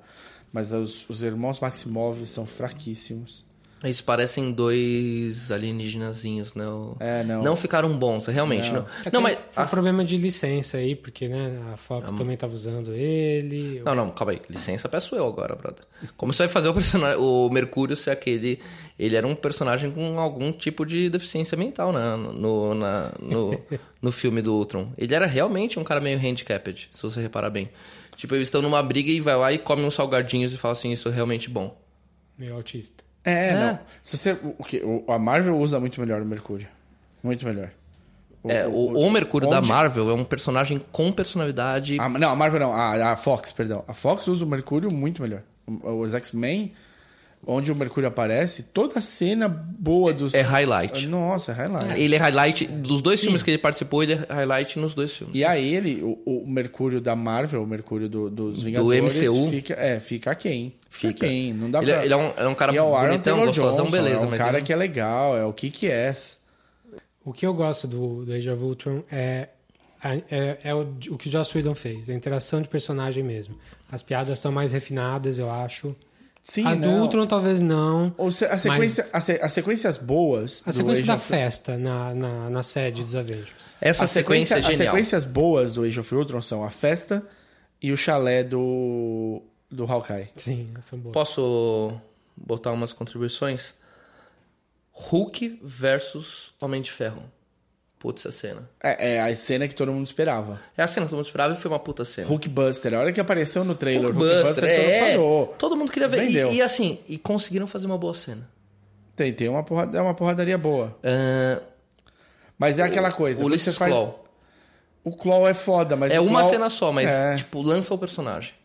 Mas o, o- é aquela coisa assim, pra variar, é uma briga tão grande que você precisa fazer 100 mil formiguinhas pra dar uma, uma graça pros Vingadores. Senão, não ia ter o que fazer. Então, o Ultron precisa de- dominar, fazer 3 milhões de boneco dele pra poder dar uma graça. Senão, não dá. É, o Thanos sozinho, se o Thanos peitasse sozinho os Vingadores, ia dar, deu uma graça. Sim. Então, o... eu acho que ele é um vilão aquém do que os Vingadores mereciam. É diferente, porque no primeiro você tem uma invasão alienígena. Que é um clichêzão chato, convenhamos. Clichêzão chato, mas você tem quantidade. Você tem bucha, bucha de canhão pra ser queimada. No... Mas onde que isso é bom? Não, Bucha não, então. canhão. O negócio é, você dá o- o- coisas pra todos os personagens fazerem o tempo todo. O- A, a cena é bem mais bem resolvida no é, Avengers 1, no, a da briga. No Age of Ultron, você não teria isso. E ele, é só. e ele é obrigado a fazer pra poder... É, esse negócio de querer cortar, aquilo que eu falei, de cortar cenas, botar de dois em dois super-homens, os super-homens, super-heróis, como que cada um contribui o poder um com o outro. Bom, sobre esse filme então, só pra eu não ficar muito enchendo o saco sobre ele. Esse filme deu pra gente o... a cena em que é feito o Visão e deu o Visão. O Visão é ótimo. O Visão é ótimo. Sim. A gente, tipo... E o deu que... a esposa dele fazendo a sexta-feira. Então, Não é aí? Que a, que a Jennifer Connelly vira a voz da Friday. Do... Ah, é? Ela é a voz da Friday. Eu não, não lembrava disso. E o- então, o Paul Bettany, que é o marido da, da Jennifer Connelly, faz o Visão. E ela vira a nova voz falando na orelha do... do, Do Stark. do Stark. Então, o, o Visão é um puta personagem. A cena da festa é uma cena, de novo, referência naquele cara que a gente falou, Chris Claremont. É uma cena sobre heróis quando eles não estão vestindo roupa de herói. Isso não teve tão redondo no Avengers 1 quanto tem essa cena da, da festa no Age of Ultron. E tudo bem. Foi uma, uma coisa meio sacaneada. Tá, então aí o Avengers Age of Ultron foi um sucesso um pouco menor, mas foi bem, foi bem de grande. Mas foi ruim para a relação com o Joss Whedon. Ele pulou fora, foi para DC. Falou, é o último. Ele falou, nunca mais faço filme de herói. E aí, Aí vai pra DC. DC. Isso foi pra descer. O que diz muito sobre a DC. Pois não, é. mentira. Ah, aí eles, a Marvel faz uma pausa e coloca um Ant-Man ali, que era um filme problemático também, que vinha com Um o, diretor que tinha uma visão incrível pro o filme. Edgar Wright desde 2007, então pré assim quando a Marvel Studios começou, pré primeiros filmes da Marvel Studios, Eu quero fazer este filme e vai É. ficar brilhante. e ninguém nem conhecia o Ant-Man direito, assim, quem não lia E não deixaram o cara fazer o filme do jeito que ele queria. não deixaram que ele fazer do jeito que ele queria e acabaram dando para um outro cara que não é tão autoral quanto ele e saiu um filme ok, né? Que é um filme interessante. mas eu Divertido. Se tivesse sido feito pelo Edgar Wright, eu acho Ah, que não. ia Seria ser- um ponto alto da Marvel, Sim. eu acho. Sim, então é um filme. Mas eu não fico triste, porque deu Baby Right pra gente. Baby Driver. Deu pra Baby, gente. Baby Driver. Driver. Sim. Depois, um que muita gente gosta e eu detesto, que é o Civil War. Que é o Capitão América 3 Civil War. Que na verdade é um Avengers, né? Convenhamos. É um Avengers. Eu amo Civil War. Oficialmente é Civil War. Você gosta de Civil War? Eu gosto de Civil War. 2x1, acabou. Próximo. Meu problema, Não, não. Com, meu problema com o Civil War é que a maioria das brigas, dos conflitos, era uma coisa que, se você chegar um. Senta aqui, meu jovem, vamos conversar, ia se resolver, não ia precisar da porrada. Basicamente um filme sobre quadrinhos. Qual que, era o, qual que era o problema do Civil War? Ele é um ponto importantíssimo nos quadrinhos. Importantíssimo. E ele tem um começo que a Marvel poderia ter feito e não fez. Não custava absolutamente nada pra Marvel fazer o Speedball num programa, num reality show, explodindo uma, uma rua perto de uma escola e machucando crianças. E aí pôr em dúvida se você pode. Se você E eles é- nem chamaram de Speedball, ia ser tipo assim, um super-herói que você vê ali. O Speedball é cara- da Marvel. Speedball é dos Novos Guerreiros. É que eles não teriam apresentado o cara antes, né? Sim, mas você fala tal personagem, um cara Zé. Sim. Um Zé. É, é, mas é exatamente isso. Assim, um super-herói começando, não sei o que, tentou resolver não sei o que, explodiu. Deu merda. Morreu um monte de inocente porque o super-herói foi lá e tentar ajudar a fazer a aí você entra com o debate e você vê. E, e esse fato, a explosão e tal, causa diferentes maneiras de relacionar dos personagens. O Homem de Ferro fica mais impactado, talvez, e fala: Meu, a gente realmente tem de pagar pelos nossos atos. O Capitão América acha que isso de- cerceia liberdades. A, a ideia é boa de colocar diferenças ideológicas, mas na, na hora do vamos ver, não é diferença ideológica. É falta de conversa. É, eles têm, que eu não lembro que faz, faz tempo que eu vi, mas eles têm uma coisa, eles têm que ir atrás de alguém específico, quem que é? É, eles estão indo atrás do Bucky. Eles, eles, eles têm que fazer uma coisa. Por que eles brigam no aeroporto? Porque um grupo quer fazer uma coisa e outro grupo não quer, não quer deixar. Não, não, ali eu acho que, na verdade, assim, ali eu já acho que já tá. As cenas em que tá Capitão e, e Homem de Ferro são ótimas. Você vê a tensão e você vê o. Menos no final. Tudo bem. Mas você vê a tensão e você vê o problema ideológico que os dois estão passando. Um acredita que as coisas funcionam de um jeito, o outro acredita que as coisas funcionam de outra. E um acredita que tem cerceamento de liberdade, o outro acredita que isso vai aumentar a liberdade. Você vai ter menos idiota usando roupa achando que pode fazer o que quer. O Stark acredita em responsabilidade, isso que é engraçado. Assim, partindo da premissa do quadrinho, eu vou fazer isso muito rápido. Eles inverteram os papéis do que seria esperado. Sim. Porque todo mundo, o dia que você falasse assim, olha, vai ter um gibi que vai ser o Capitão América contra o Homem de Ferro, e um deles vai estar pregando a liberdade do, de todo mundo, e o outro vai estar defendendo que as coisas sejam regulamentadas pelo governo, todo mundo teria certeza. O Homem de Ferro ia estar regulamentando pelo governo, Sim. e o Homem de Ferro seria a liberdade. E daí eles invertem isso, já nos quadrinhos.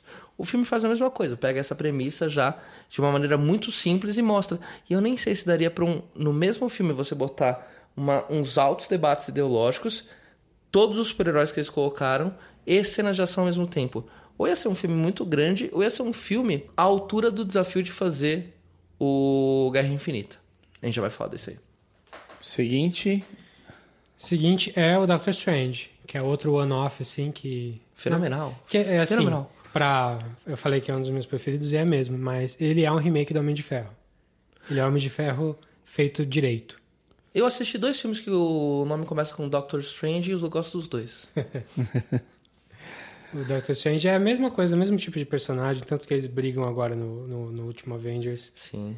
Eles brigam não, né? Mas eles têm um, um conflito, de conflito. personagem E é um conflito perfeito entre os dois, aliás, porque, Porque eles são o mesmo personagem. São. Eles são os arrogantes, super bons no que fazem, a única diferença é que um é um, um, tem é que se um, descobrir. um é um bom vivan e o outro não. Os dois são bons vivans. Ele é um bom vivan de não querer ser público, o do Doctor Strange. Ele é o cara que... que... Um é um playboy que Exato. sai na coluna social, o outro não sai na coluna social, mas a Exatamente. diferença é só essa. O Os do- dois são bons vivans do mesmo O jeito. Doctor Strange é o House. Eu já cantava essa bola. É, sim. e o House é o Homem de Ferro. então, mas é muito bom. É talvez o filme mais inventivo da Marvel visualmente. É o É filme o, me- que é o melhor visual. é, é o filme que talvez faça você ficar mais perdido quanto a, a- ao chão real das coisas. ou- É, eu acho de- a parte visual do filme é, É maravilhoso. excelente. É, é o filme que a Marvel falou assim: tá aí, gostei do Inception. Vamos fazer Deixa eu o mostrar nosso. aqui. Vamos fazer. Inception com 2001. Va- vamos fazer o nosso Inception dessa vez. E, na boa, o filme tem tantas coisas legais, o Doctor Strange, tantas, tantas, tantas. Uma pessoa que eu conheço estava assistindo o filme e ela sempre tem a primeira opinião sobre as coisas que é a que o filme te oferece. Ela nunca vai e fala, putz, aquela-" e ela falou assim pra mim: tô vendo o filme aqui e, meu, a única pessoa boa, boazinha que tem aqui é o anci é a anciã. E eu falei assim: Putz. perfeito, vai, continua, continua, só assiste. É, o Wong só, né? Na verdade é isso. A anciã é um personagem excepcional para um filme de quadrinhos. Sim. É para mostrar Ele é o um seguinte. clichêzão, né? Numas. Numas era para não falar. É que a cena Tua final. opinião, pra a, a cena final dela quebra, né? A cena final dela conversando com. Ela só tem quebra. Eu acho que ela, ela puxa o meu tapete umas três vezes no filme. Ela, ela me faz cair de bunda no chão umas três vezes. Ela começa com uma boazinha que não vai ajudar, de repente ela fala assim: Não, tô te ajudando já e você vai ser ajudado. De repente, meu, ela é o vilão. E de repente ela não é o vilão. Ela é uma pessoa que entendeu que existe bem e mal e ela nunca foi só boazinha. Mas assim, no Doutor Estranho, apesar de todas as maravilhas que a gente falou, o vilão bom é o Dormammu. Sim. E o outro lá, o. o... O Mordo. Não. O Mordo vai ser vilão ainda, não é? Aí você, desculpa, gente. É o cara dos olhos dos olho preto lá. Caicera. Caicera. Sim, é o Hannibal. fraquíssimo. Um puta ator que tentaram botar o cara em tudo do que é bom Mads. atualmente depois que ele fez Hannibal. Botaram ele pra fazer isso, Star botaram ele pra fazer Star Wars. Wars, tudo. Vou, vou dar uma recomendaçãozinha só. Valhalla Rising. Valhalla Rising, vou assistir. É um filme. pra- É o filme do diretor do Drive, com ele. Tá. É um filme que é praticamente sem diálogo, de um viking que chega na América. Ah, já ouvi falar desse filme. E é ele só kicking ass e, e apanhando também. Vou te dar uma dica, Rick and Morty, assista, você vai gostar. Depois dos filmes, a gente tem o Guardians 2. Puta balde de água fria. Eu, de novo, melhor abertura da, da- da- do- de todos. Me empolgou demais, só que nunca, nunca foi além disso. Live Up to the High, né? É. Ele é um filme que ele é meio bom. Meio que eu digo a Eu primeira metade. ruim, não. Eu não acho ele ruim, não, mas Não, não é ruim. ele se embola ali no- nos temas dele de família. É complicado. Ó, eu, eu, eu, eu chorei nesse filme. Chorei também, chorei. E sempre que eu vejo esse filme, na verdade que eu penso numa única cena desse filme, eu choro. Mas eu queria falar dele assim com, em dois minutos.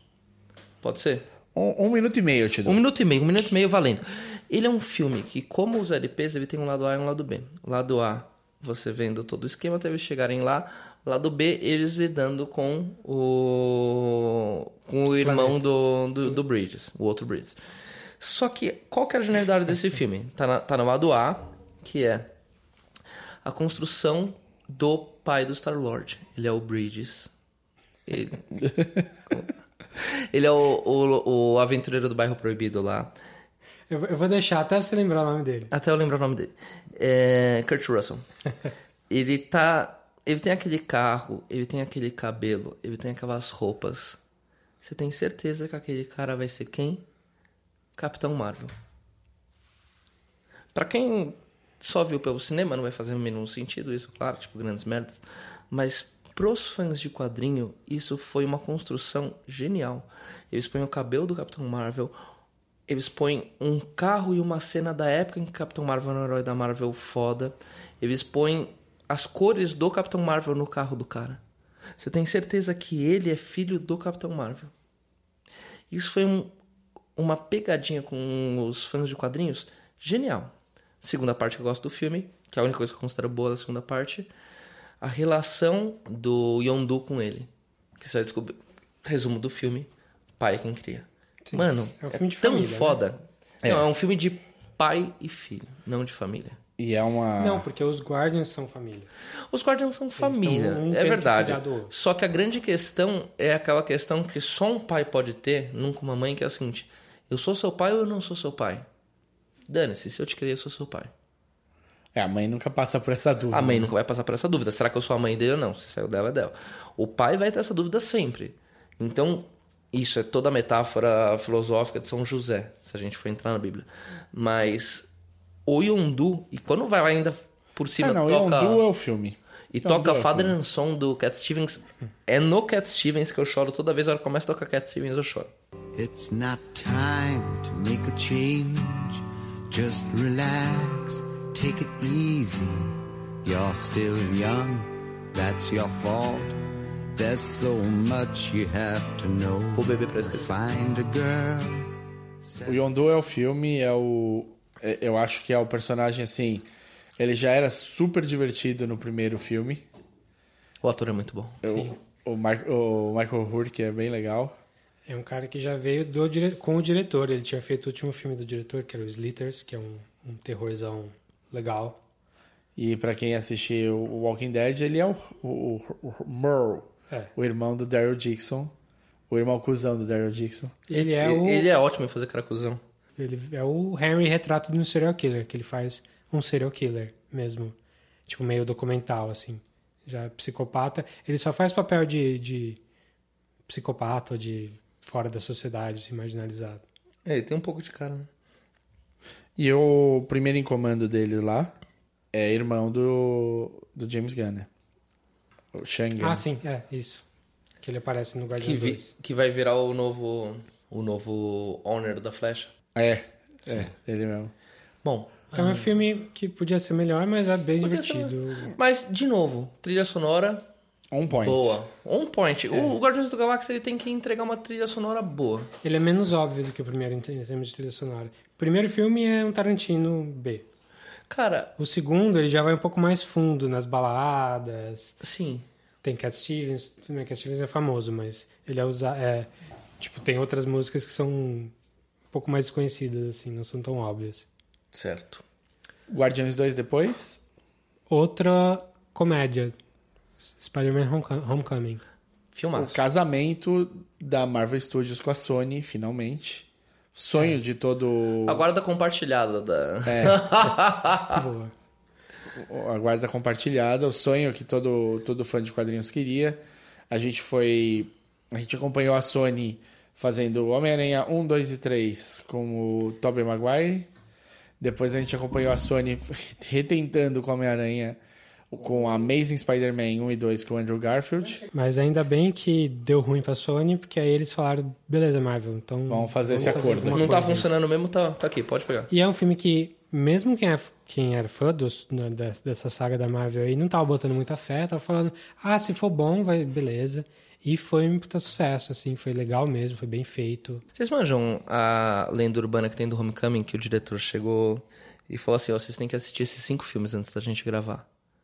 E os filmes, cinco filmes acho que eram Gatinhos e Gatões, Clube dos Cinco, o Ferris Bueller Bay Off e mais dois.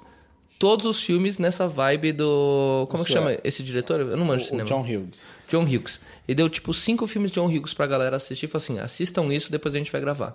E todos os atores assistiram isso. Bom, até porque eles são novos o suficiente pra nem saber quem John Hughes era. Mas vale dizer, o, o Aranha Sony Marvel já tinha aparecido no Guerra Civil.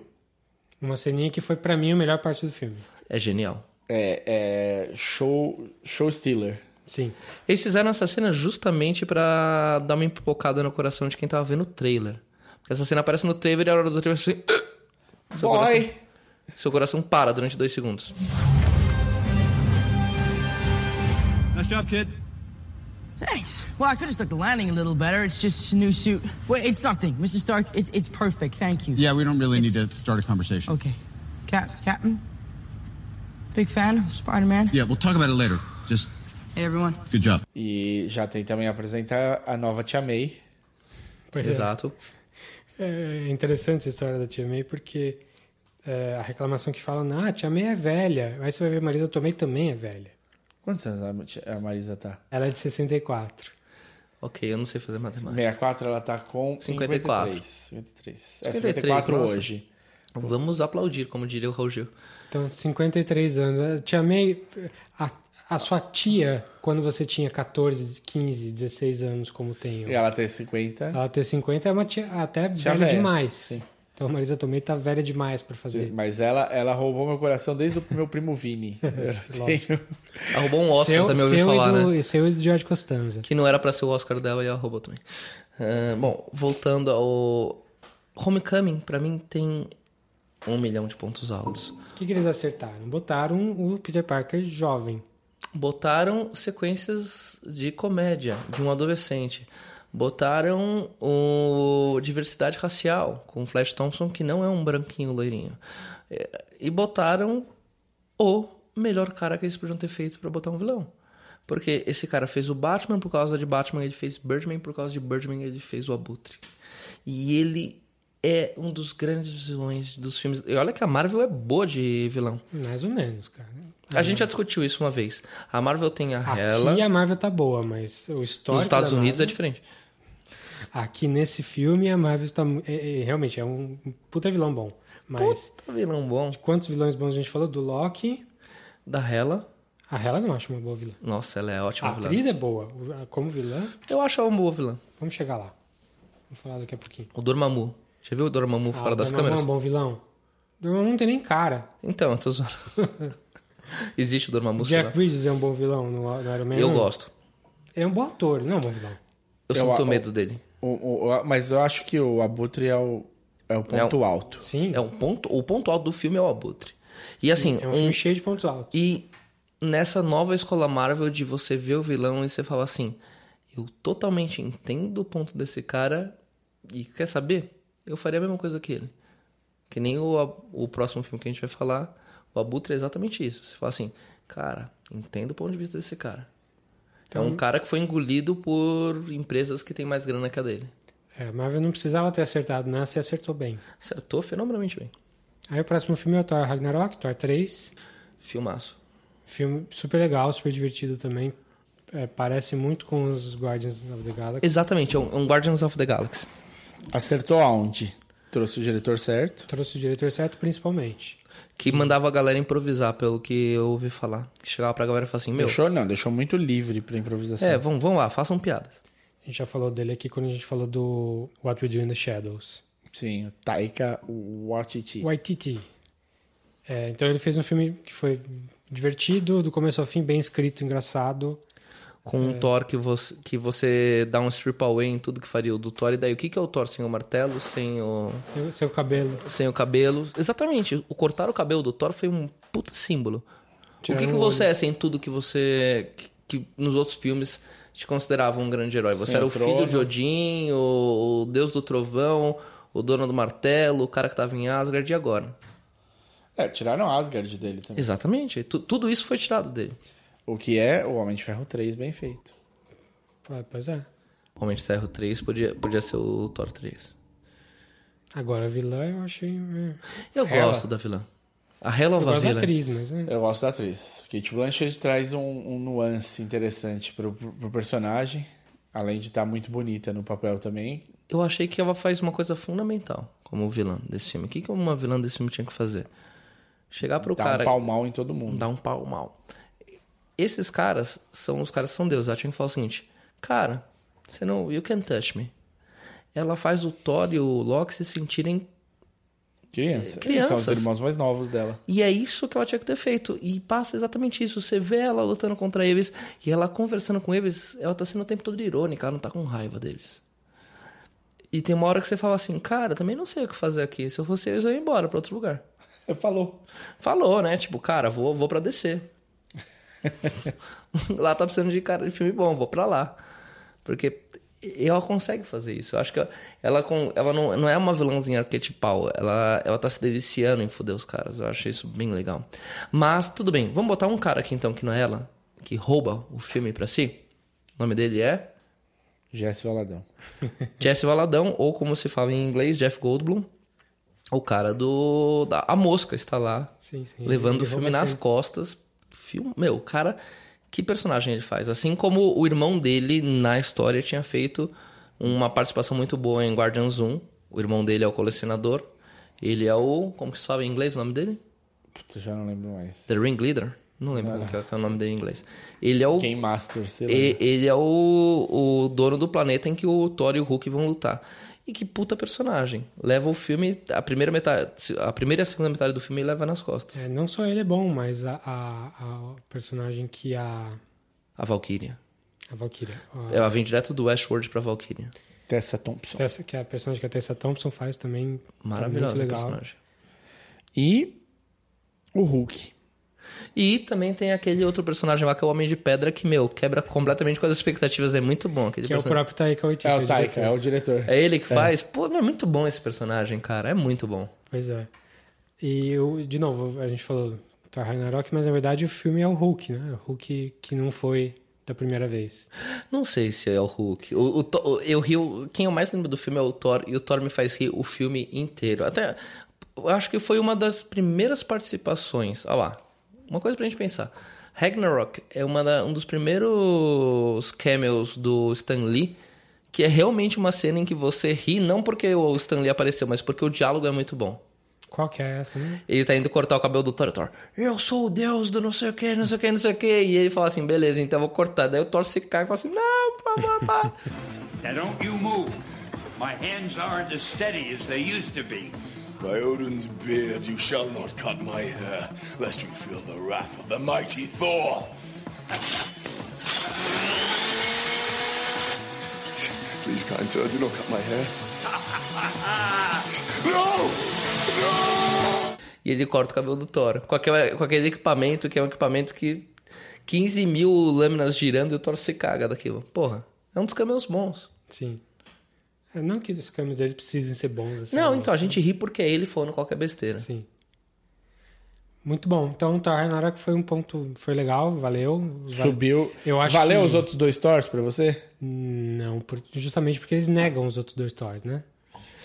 Ele desconstrói os outros dois Thors, né? E fala assim, os outros dois Thors foram legais, mas desencana de, de aquilo tudo, agora eu, é eu outra acho coisa. que eles, eles negam mesmo. Não é que, ah, vamos fazer uma coisa diferente. Não. É tipo, esquece aquilo e vão, o Thor, a partir de agora. Tanto que o, o Thor nesse Avengers 3 é o Thor do, é o Thor do Ragnarok, não é o Thor do, do 2 e do 1. Ele tá vindo mudado já. Sem martelo, etc. E piadista. Ah, o que, o que eu achei que podia. que eles podiam ter feito diferente no Thor 3 é não ter entregado logo no trailer, em todo o material promocional, que o Hulk aparecia. Teria sido genial. Porque o filme trata como se fosse uma surpresa. Mas o trailer já entrega de prima. Nossa, genial. Bom, vamos lá. O próximo filme foi que há dois meses só. Sim. Foi o Black Panther. Black, Black Panther que fez o mundo inteiro entrar num frisson. A galera tá curtindo um afrofuturismo, que eu acho ótimo. Genial. Que é um, um movimento artístico super legal que tá muito no filme. Da, enfim, da, da, da parte de misturar coisas tradicionais africanas com tecnologia, com futuro, com sci-fi. E esse eu acho um grande ponto alto do filme. O outro ponto alto do filme é a representação, né? Que a gente, até a gente já conversou no, no outro episódio lá. Representatividade. Ah, representatividade. Falei representação. né? Representação. Representou até que bem, mas representatividade tá do caralho também. É, que é dar papel para mulheres e, e, pra- e, obviamente para negros. E, não precisava ser um filme com mulheres em lugar de destaque. Sim. E elas estão. Sim, Isso então- é genial. O, o, o Pantera Negra, tipo, ele deu sorte ali de ser homem, porque o resto, abaixo dele na cadeira de comando, é só mulher. Sim. Genial isso. E, assim, de novo, voltando, e não é nem defender que o, que o cara seja o vilão, mas Ulysses Claw, de novo, puta... As cenas, todas as cenas que o cara aparece, você senta na ponta da cadeira do cinema, porque você quer ouvir cada piada que o cara faz. Não é à toa que esse cara tá em todos os filmes icônicos atuais, em que se usa CGI. Esse cara é muito bom, ele sabe como roubar a cena. Estamos falando do Andy Serkis, que é que é, faz mocap para tudo. Aí, né? É, eu falei como se o Skrull fosse o nome do cara. né? O Como se ele fizesse o papel do Andy O King Kong. King Kong, o Gollum. O Gollum, onde ele foi, ficou mais famoso inicialmente. O Godzilla, ele que faz. E aí é outro filme Não. que. Não sei, eu não sei, eu já acredito. É, não. E é outro filme que tem um vilão muito bom, que, que é o Michael B. Jordan. Fenomenal. Então, a- até aí a gente tem três vilões muito bons da Marvel, três, talvez quatro. E- O Michael Jordan, que esse que botar uma letra só pra gente não confundir com o primeiro. Claro. Não, o moleque tem. Não tem 30 anos, ele nasceu depois do Michael Jordan. Exato. Eu, eu conheci Da ele, acho que quando ele fez Creed. The Wire. Ele faz um moleque The no Wire. The Wire. Ele era um moleque mesmo. Tá. Esse cara. Ele, ele é um ator grande que faz um moleque pequeno. Legal. Ele, pela primeira vez, acho que num filme da Marvel, você fala assim: Não, cara, na boa, ele tá certo, tá todo mundo errado. É, o do Spider-Man foi um pouco, um pouco assim. Foi um pouco. Assim, você vê É. um pouco do lado dele. Você já começa a ver com o, com o Abutre, No com Black o Panther Tumblr. você vê um pouco mais, ele é um pouco Malcolm X, um pouco mais maluco. Assim. É, não. A hora que ele fala por que, que os negros daqui estão aqui enclausurados, sendo que todos os outros negros estão se ferrando no resto do mundo inteiro, você pensa assim, que inconsistência do mundo da Marvel. E eu gosto disso. A Marvel aponta a inconsistência do mundo deles nos quadrinhos no cinema. Para o filme se tornar real. Foi aquilo que eu falei do, do Capitão América. Isso aí de novo. Por quê que o Wakanda faria isso? E daí você dá uma textura inteira, uma, um verniz inteiro de vocês são hipócritas. E daí, na boa, até agora o pouca coisa me convence que o Black Panther é um bom líder depois desse cara ter aparecido. Então, e é. aí, aí tem uns problemas com esse filme, que a gente já falou um pouquinho aqui no, no outro episódio. Eu acho que é um filme muito problemático politicamente. Ah, mas Assim. eu não tava. Não, mas tudo bem, eu entendo isso. É isso que você tá falando. O vilão tem mais razão do que os, os mocinhos.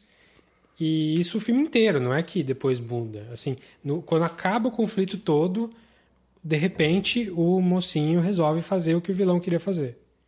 De uma Um maneira light. diferente. Ele faz uma maneira Martin Luther em vez de uma maneira Malcolm X. Ele vai abrir isso. embaixadas em vez de resolver no trabuco. Ainda assim é contra tudo que ele vinha lutando até então. Mas ele aprende. Então ele podia ter fe- feito amends em vez de ter briga. É, nossa, tinha mil coisas pra resolver. Mas ali. é que o outro cara não queria fazer a mente nenhum.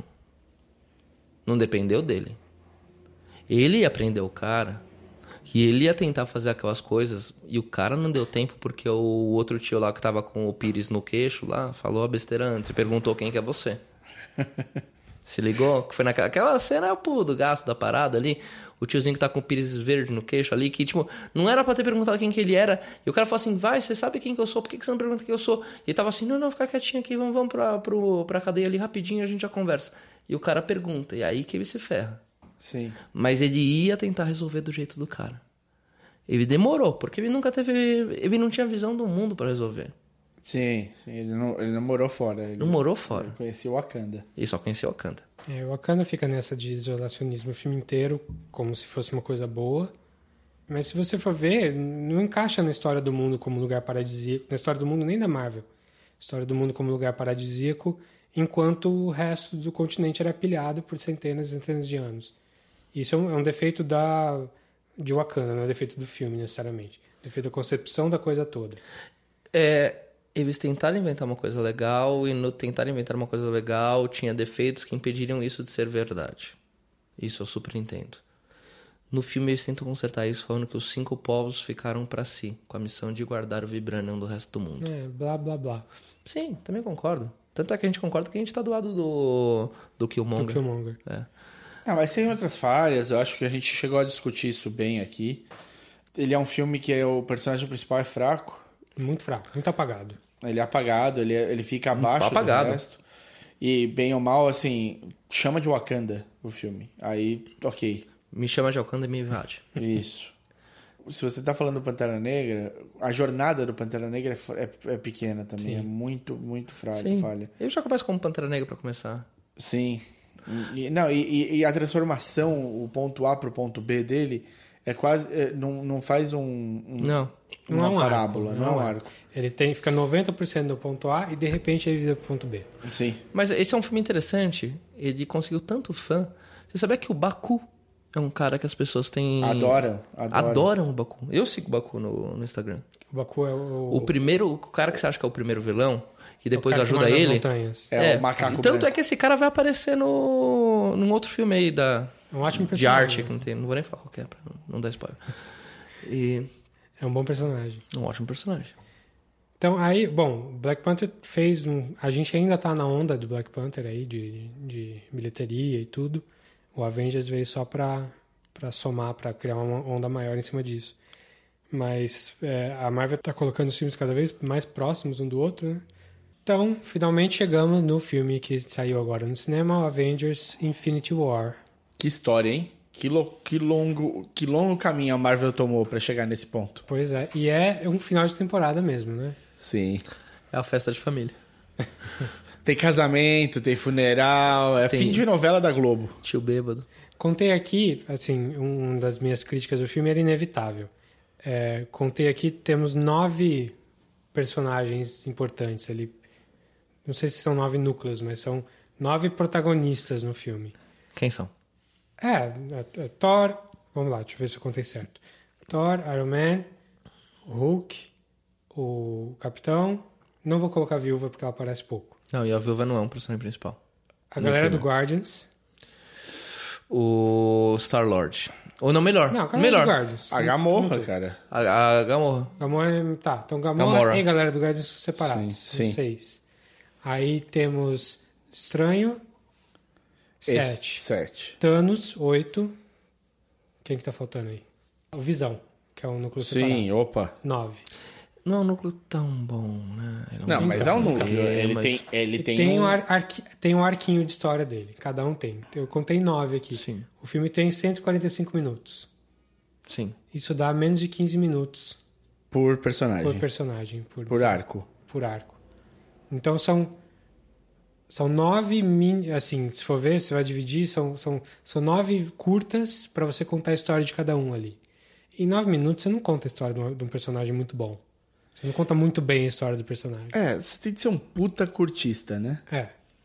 E, e esse, nesse caso aqui tá dependendo do histórico dos outros filmes para informar a história desse, Claro. desse ano agora. Uhum.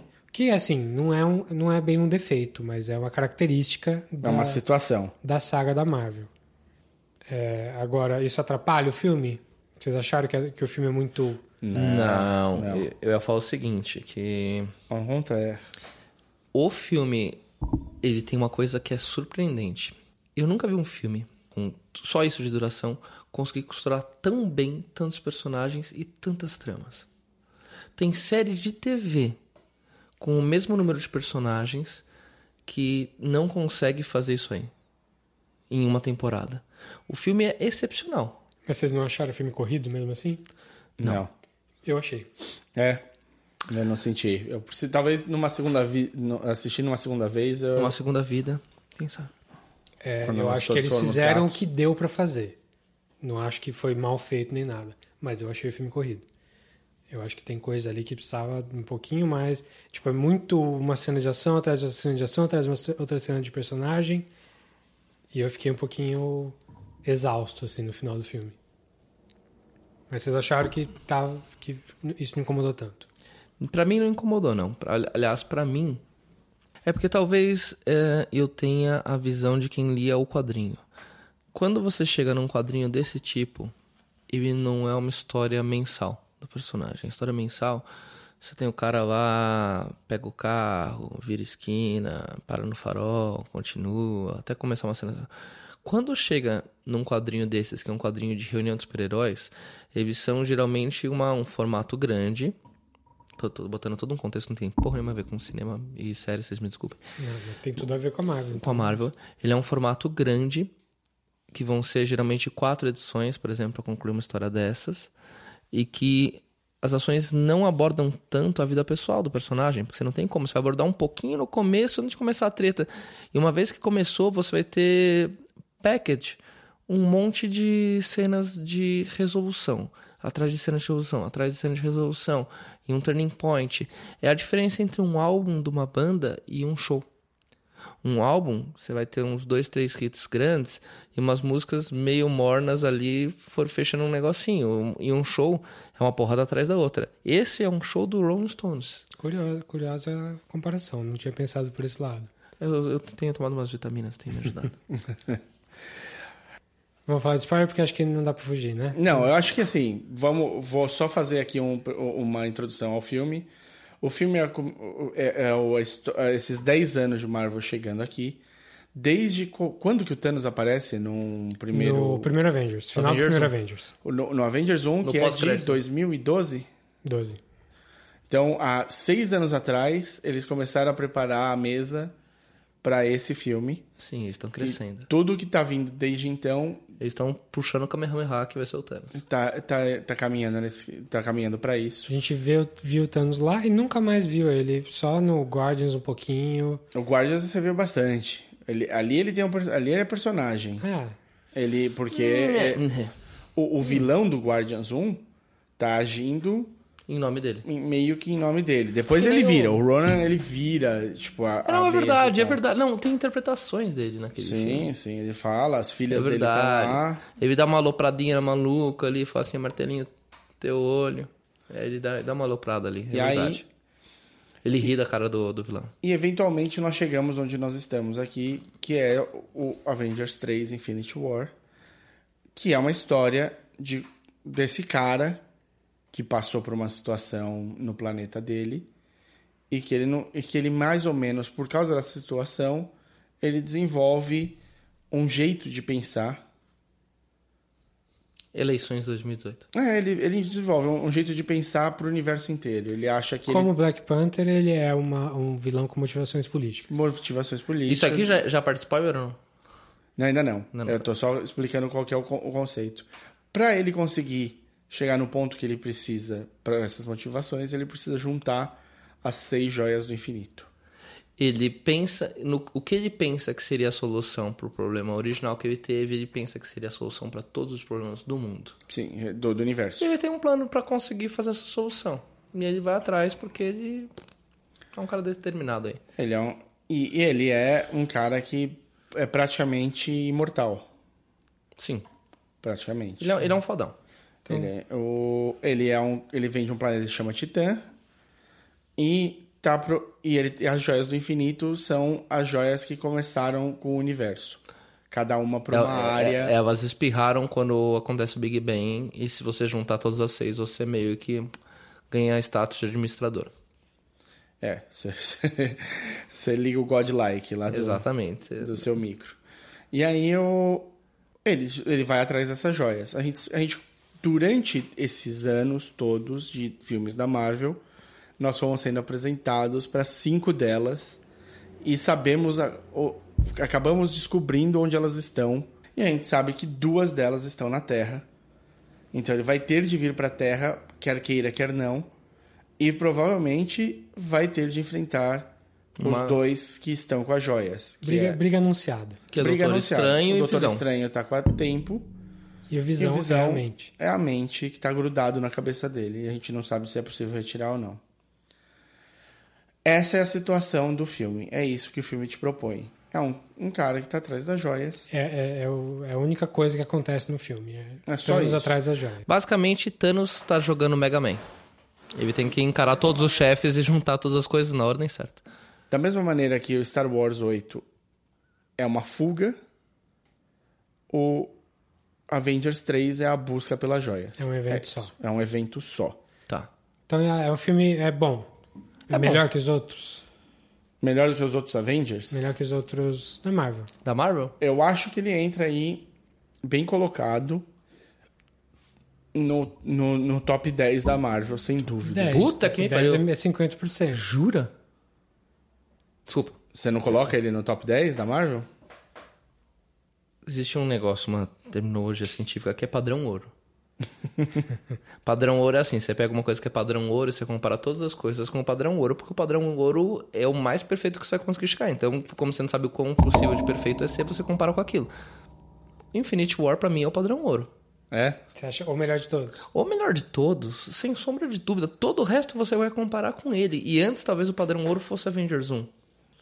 Mas, tipo, Avengers 1 não chega aos pés de Infinity War. Pra mim, o padrão ouro da Marvel é o Ó, Infinity eu War. me diverti muito mais com Avengers 1. Diversão é você tá pegando uma coisa e isolando. Eu tô dizendo assim, conjunto da obra, tudo. Diversão. Esse filme provavelmente tá no. É que esse filme não é sobre se divertir. Esse filme é trágico pra caramba, entendeu? Esse é o problema. Ele é um filme que a temática dele é trágica. Você não vai dar as risadas que você dava no, em algumas, alguns momentos do Avengers 1. É, no meio da porradaria. Não vai o- ter um, um No meio da panigode. porradaria é o Hulk soca o Thor e você ri. Sim, É. não, tem, tem Esse não vai comédia. ter. o- o- esse, isso talvez não sei se vocês foram ou não, mas tipo, esse filme é um filme sobre uma coisa meio trágica, né? O cara tá chegando ali pra, pra levar a bola embora. Então é. Bom, eu não sei ainda qual, como que ele entra no meu ranking, mas... É, não, eu, eu coloco. Eu, eu acho ele assim. Ele tá junto no nível do. Eu vou, eu vou ser melhor do que isso. Sabe quando você cria muito hype por uma coisa? Alcançar o nível do hype que foi criado é muito difícil. Então, se você tá esperando muito de uma coisa, a maior chance é você é, se decepcionar do que você sair satisfeito. Em tudo na vida. Qualquer coisa. Por isso que não cria expectativa, porque elas só geram decepções. A temporada final de Lost que nos diga. Por isso que eu não vejo o trailer. Logo, o, o- eu acho que o hype, o, o Vingadores 3, ele sustenta o hype criado. Você não sai decepcionado do cinema. Exatamente. Você não certo, concordo. Então, e, e isso é muito difícil pelo tamanho do hype criado. É um hype que, assim, quando foi, isso foi criado pro Guerra Civil, que é, ah, vamos colocar todo mundo junto, vai ter o Homem-Formiga brigando com o Homem-Aranha. E você fala, caralho, velho, isso vai ser incrível. O Guerra Civil deu uma titubeada no hype. Sim. Ele, ele tem, quem, tem quem saiu decepcionado. Tem momentos em que bambeia. O, o Guerra Infinita, o hype era mil vezes maior. E ele entrega. Concordo. Concordo absolutamente. Então ele pode não estar no seu top 5 de filmes da Marvel por X bolinha. Porque no final você olha e fala: ah, não, ele é um filme de evento. Ele não tem arco. Ele é um filme que vai ser só isso aqui. Mas ele não se propôs a fazer nada. Ele não se propôs a isso. Ah, o, então... cara que, o cara que fala isso aí na boa, o cara é chato mesmo, né? Ah, sim. sim. O cara que já analisa assim já tá errado. Não, não, é o cara, mas entendeu? Às vezes o cara tá querendo ver uma boa história, ele quer ver um desenvolvimento, ele quer ver um personagem é, saindo do ponto A e chegando no ponto B de uma maneira convincente. Esse não é um filme que vai fazer isso. Ninguém, Uhum. ninguém nesse filme vai sair mais carimbado do que quando entrou. Esse, Esse é um é- filme que ele acontece, ele é quase real time, né? Tipo, Sim. as E- coisas estão acontecendo ali ao mesmo tempo, tudo Ele, junto ele é o agora. filme de, de construção de um personagem e desconstrução de 29. E eu acho que ele constrói bem o personagem do Thanos. Ele começa, Uhum. eu, eu não dava nada pro Thanos. Falava, nossa, que, que chato.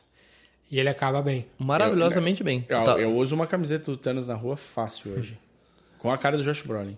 Eu, eu, Lógico. eu tava duvidando do Josh, Brolin, do Josh Brolin, falei no, num outro podcast aí, que qualquer dia vocês vão fazer Qual, propaganda. qual podcast? Chama Quinta B. É um podcast que é bem legal. A gente tá fazendo crossover aqui também, né? Também, porque é que nem nas séries da DC. O crossover acontece na gravação dos dois. Ah, Quinta B, depois eles vão falar como é que vocês acham Quinta B. A gente falou, eu falei, meu, Josh Brolin não acrescenta em nada ao personagem, tinha que o outro, o outro ator que fez ele primeiro. Brother, queimei minha língua tão grande, eu queimei minha língua de passar ela no asfalto. O Josh Brolin entrega. Muito bem. Eu não quero continuar pra não chegar na parte dos spoilers antes. Então vamos lá. Vamos pra lá, vamos pra isso.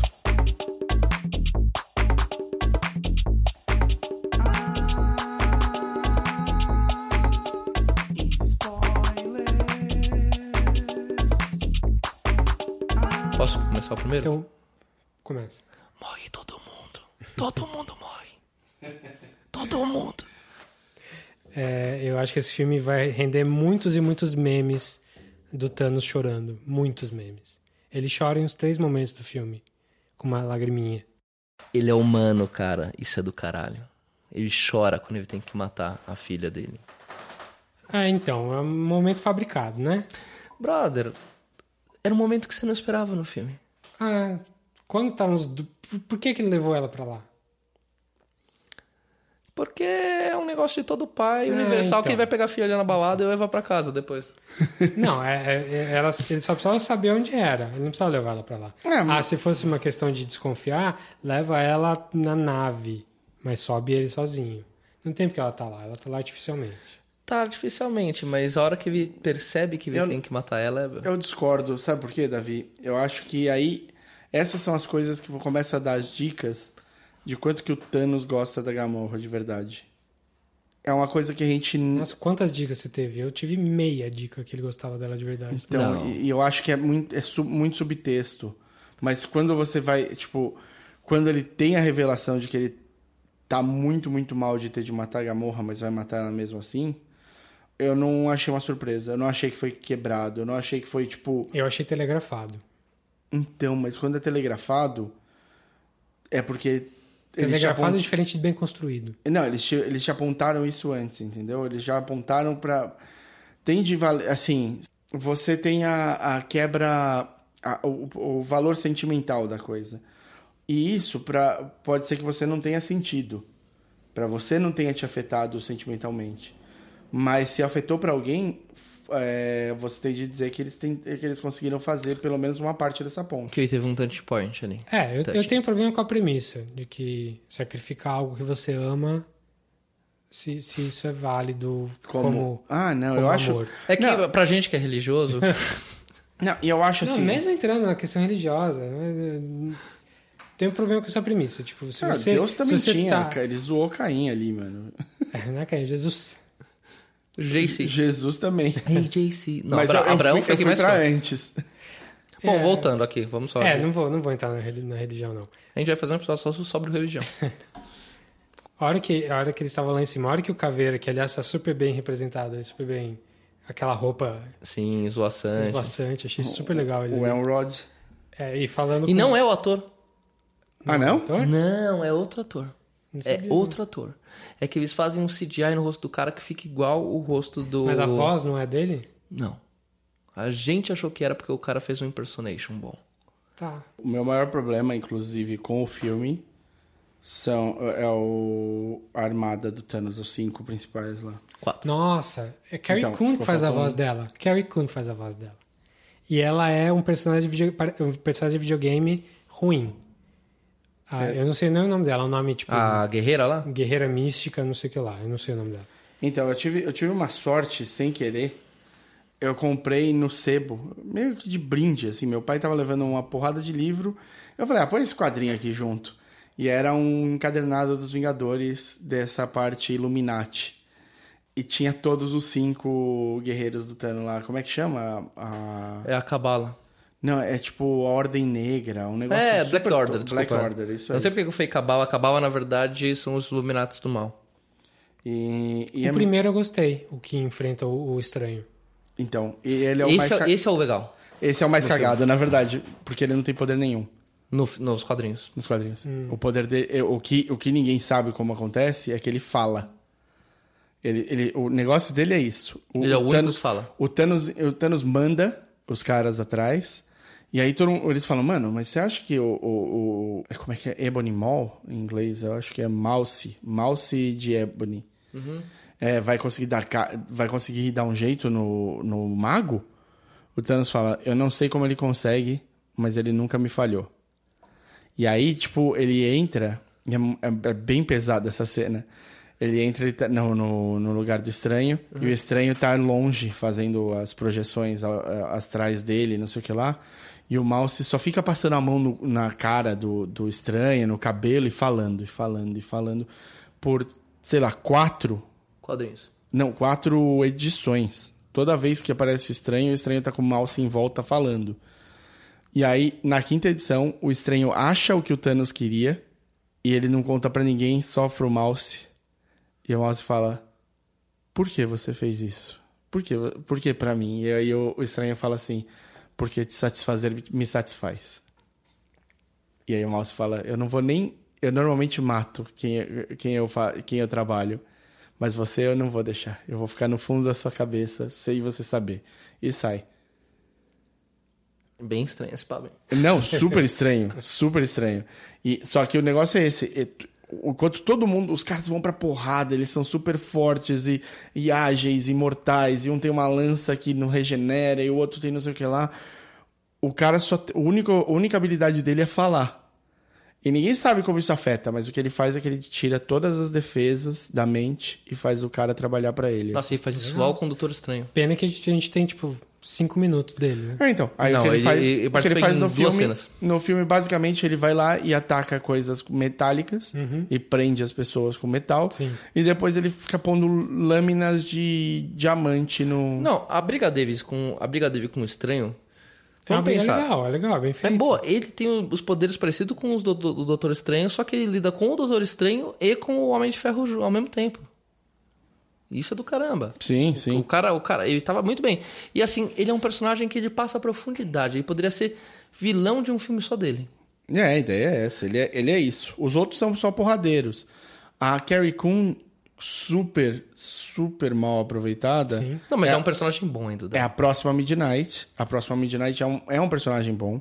Ela é super legal. Ela é, ela é um dos cérebros mais é, estratégicos que tem. Ah, nesse filme, Ela- zero. inútil. Não, e, e o que me pegou foi que o, C- o CGI dela tava ruim. Sim. Tava Ela nível parece- World of Warcraft. É, ela, tipo, acabou o, o budget no Thanos, e aí o que sobrou foi pra... O Thanos ficou muito bom. Então isso ficou É, maravilhoso. Né? Aliás, eu achei engraçado que o Thanos raspa a cabeça. Sim, porque E você vê a- que ele tem o cabelo. Você vê que ele tem o cabelinho, você vê, você vê as- as- Os os, pontinhos Aham. crescendo. Não, não é lustrosa a E cabeça ficou dele. faltando a Super Giant. A, a Super Gigante. Que não tem nesse filme. Não tem nesse filme, que é a quinta. Por isso que vocês falaram quatro, me corrigindo. É. São cinco. Deixa eu ver a fotinha dela. É, eu vou, vou achar aqui uma foto. Que eu não leio quadrinhos é, Hum. de- dessa, desse arco. Bom, que mais, como- gente? É. Vamos falar do- dos personagens rapidinho, só falar dos personagens, o que que cada um deles cresceu. Tá. Thor. Meu, o salto que ele deu do Thor 1, 2 e Vingadores pro Thor Ragnarok. Ele só cresceu no 3, ele não cresceu no 1 e no 2, desculpa. Não, não, não, tudo bem. Que ele deu da Caves pro Ragnarok, eu tô falando. Sim. O, o, sal- o salto que ele deu do Thor 1, 2 e Vingadores pro Ragnarok é o mesmo salto que ele deu do Ragnarok pra esse filme. Porque acontece aquele evento no começo do filme que é o irmão dele morre. A hora Tem que um spoiler, pode falar. Eu sei, eu tô brincando. A hora que o Loki morre, isso envenena a alma dele de um jeito que ele passa o resto do filme amargo. Ele tá em frenzy, né? Ele tá. Ele não quer Ele saber. tá o resto do filme naquela vibe assim, se morrer, se eu morrer, morri, e tá valendo. Ele tá despedido em Las Vegas o filme inteiro. Tô vivo há 3 mil anos. É, é desp- despedido em Asgard. Ele, ele, ele tá, ele abandonou. E ele só quer matar. Foi legal o arco dele aí. Foi Meu, legal. foi gente. E ele, e ele é o cara que eu acho que toda a sessão desse filme que passar, porque eu perguntei isso pra um amigo meu, ele falou exatamente isso. Que na sessão dele também foi o que aconteceu. A cena que ele vai pra luta é a cena que todo mundo levanta no cinema e aplaude. No meio do filme. Os caras conseguiram fazer isso pro Thor. E o Thor merecia uma cena dessa, porque o Thor é o cara mais poderoso da Marvel. Até é um, um problema pra Marvel isso, porque ele é muito poderoso. Muito poderoso, mas a Marvel precisava de um cara desses. Principalmente comparado com os outros. E quando ele foi criado, a missão dele era meio que ser essa, Dave. O Stan Lee, quando criou o Thor, ele falou assim: "Eu vou fazer um cara que é pra Marvel, que o Super-Homem é pra DC. E é engraçado isso, porque mesmo assim o, Marvel, o Thor não é isso na Marvel normalmente. Ele não é o cara que, assim, todos os grupos ele tem, ele tem que ser o protagonista do melhor de todos. Não, o Thor fica pra escanteio 90% das vezes. Tipo, a gente. X-Men, ele não tá no X-Men. Várias histórias dos Vingadores aí não vai estar na história dos Vingadores. Vários conflitos cósmicos ele não vai estar. O Super-Homem, a DC é extremamente Super-Homem independente. Ela depende do Super-Homem pra fazer qualquer coisa que seja. que juntou mais de dois super-heróis, tem que estar o Super-Homem ali no meio pra ser o, o herói que vai salvar tudo no final. A Marvel não depende assim do Thor. Mas o Thor é o super-homem da Marvel. E nesse filme, a, cena que ele chega e o que ele faz com o Thanos, que é dar aquela machadada no meio do pen- no peito do Thanos, era pra ele ter matado o Thanos ali. E deu até uma raiva. Foi o único momento do filme em que eu não falei assim. Porque todos os momentos falo assim, não, mas é óbvio que se acontecer assim, o filme tem, depende disso pra continuar. A hora que ele dá uma machadada no meio do peito do Thanos, eu penso assim, puta que eu pariu, ele podia ter matado o Thanos nessa. Ele podia. E o Thanos fala isso. O Thanos tá torcendo junto com a gente. Aim for the head. Ele fala, cara, você Next virou... time, aim for the head. Mas o. Tem duas, tem duas situações dessas. Tem duas situações em que o Thanos quase perde. Sim, a primeira é mais legal ainda. A primeira é um, um esforço de um grupo que não é um grupo, porque é o grupo mais ajustado possível. Sim. Star-Lord, Doutor Homem de Estranho, Ferro, Homem Doutor de- Estranho, Homem-Aranha. Mantis, Quanto Homem-Aranha tempo eles tiveram pra ensaiar aquilo ali? E Drax? e o D- Drax. Não, o Drax tá lá? O Drax acho que tá. Tá, eu acho que tá, é verdade. Ele fica segurando o pé do Thanos. É, é- é tipo, eles tiveram um pouco tempo pra ensaiar e eles fizeram o ataque perfeito. Foi bem legal. Essa Não, a cena e- de batalha é e mais legal. Durante. E, e, assim, o melhor momento é Homem-Aranha, porque eu tava ficando preocupado, porque o Aranha é piadista. E o Aranha não tinha sido piadista em nenhum momento nesse filme, até essa sequência. Quando ele fica saindo de um, de um buraco do. do que Do o, Doutor Estranho. O, o Doutor Estranho abre pra outro buraco e dando voadora e não sei o que lá, acertando Thanos, enchendo o saco, não sei o que lá tal, puxando a teia aqui, puxando ali. Essa parte é muito divertida. Sim. Mas e no meio dessa zona toda eu falei, ué, onde é que tá a Mantis? E aí a repente ela cai do céu, assim, pá, Pra fazer o pra esquema fazer, certo. pra, tipo, tudo perfeito. Que E aí me leva ao o maior problema do filme pra mim, como um todo, que é um pouco temático, um pouco de propósito, que é o Thanos só consegue as joias quando alguém tem menos visão ali e resolve sacrificar a joia pelo amor à pessoa. Então o Loki, o Loki O- entrega a joia. Pra mim isso é to- Mas- totalmente fora do personagem. Mas né? isso, se você pensar bem, Dave, não é um erro. É um. é, é um, é um tema do É filme. um tema. Sim. As o, o Thanos, ele basicamente não pegou quase nenhuma joia na porrada. Sim. E todas as joias foram entregues pra ele quase. E beleza que é um tema do filme, mas eu acho a que... do eu- Visão, eu- só eu- que ele pega na, na- no Black Game. Ele fala assim, ah, voltou o lance. É, pois é. Não, mas esse, é- esse era o mais, te- o mais telegrafado de todos. Sim, É, sim. Aí eu, eu vendo a cena e assim, palmas para eles terem colocado o tamanho do poder da Scarlet Witch. Palmas nada, não tava... Não tava ah, aonde que eles falaram que ela podia destruir aquela algema? No nesse filme. filme. Só, só no- nessa hora. Estavam falando... Não, não, não. É, é nesse filme, no meio do filme, eles falam pra ela: ó, só tem um poder. Pra destruir essa gema, só precisaria de um poder do mesmo tipo aplicado contra esse negócio. Eles falam no meio desse filme. Quando Acho, eu- que, eu- acho que eu pasmei, porque eu, só, eu lembro de ter ouvido só na hora que ele fala. Você consegue, vai. Não, o, o filme, ele tem essa coisa, Dave, que eu ia te falar, que é o seguinte. O que, que ele tem de diferente dos outros filmes? Eu acho isso muito legal. Por que, que eu coloco ele, inclusive, como tier 1? Ele é o filme com mais cenas que dizem uma coisa que é importante pra história, uma atrás da outra. Ele não tem cena filler. Por isso eu considero ele o melhor filme. Não tem cena filler. Todas as cenas, o que tá sendo falado e É o que, o- e o que resolve da cena altera a história inteira, se não na cena seguinte, na outra ou no final. Todas as cenas são fundamentais. Tanto que eles estão tirando a joia da cabeça do Visão Sim. lá pra ela poder destruir a joia sem matar o Visão. Tá. Entendeu? É pra isso que eles estão ali fazendo aquilo. É isso, não vão tirar e e aí, esconder tipo, no, a. Shuri não consegue, porque ela tá. Meu, ela fala assim: eu vou precisar de bastante tempo. No que ela acaba de falar isso, chega o ataque. Sim. E aí ela fala: bom, fudeu. o bastante tempo foi pras picas. Ele, ele é o filme mais denso de todos. E aí, tipo, ela começa a tentar fazer, e ela é muito boa. O, o pau que a Shuri dá no, no Ruffalo e no, Sim. no Stark é muito bom. Tipo, mas por que que vocês não fizeram desse jeito aqui? Porque a gente não pensou nisso? Sim, Ela- e ela dando. É, não, eu imagino que vocês fizeram o melhor que vocês podiam. E aí, tipo, ela, ela vai tirar a joia justamente pra isso. Porque não querem. Ela, eles sabem que pelo jeito que o Visão foi construído, se tirar a joia, ele continua operando. Então eles podem tirar a joia e destruir sem estar no Visão. Porque o maior medo deles era só dá pra destruir no Visão.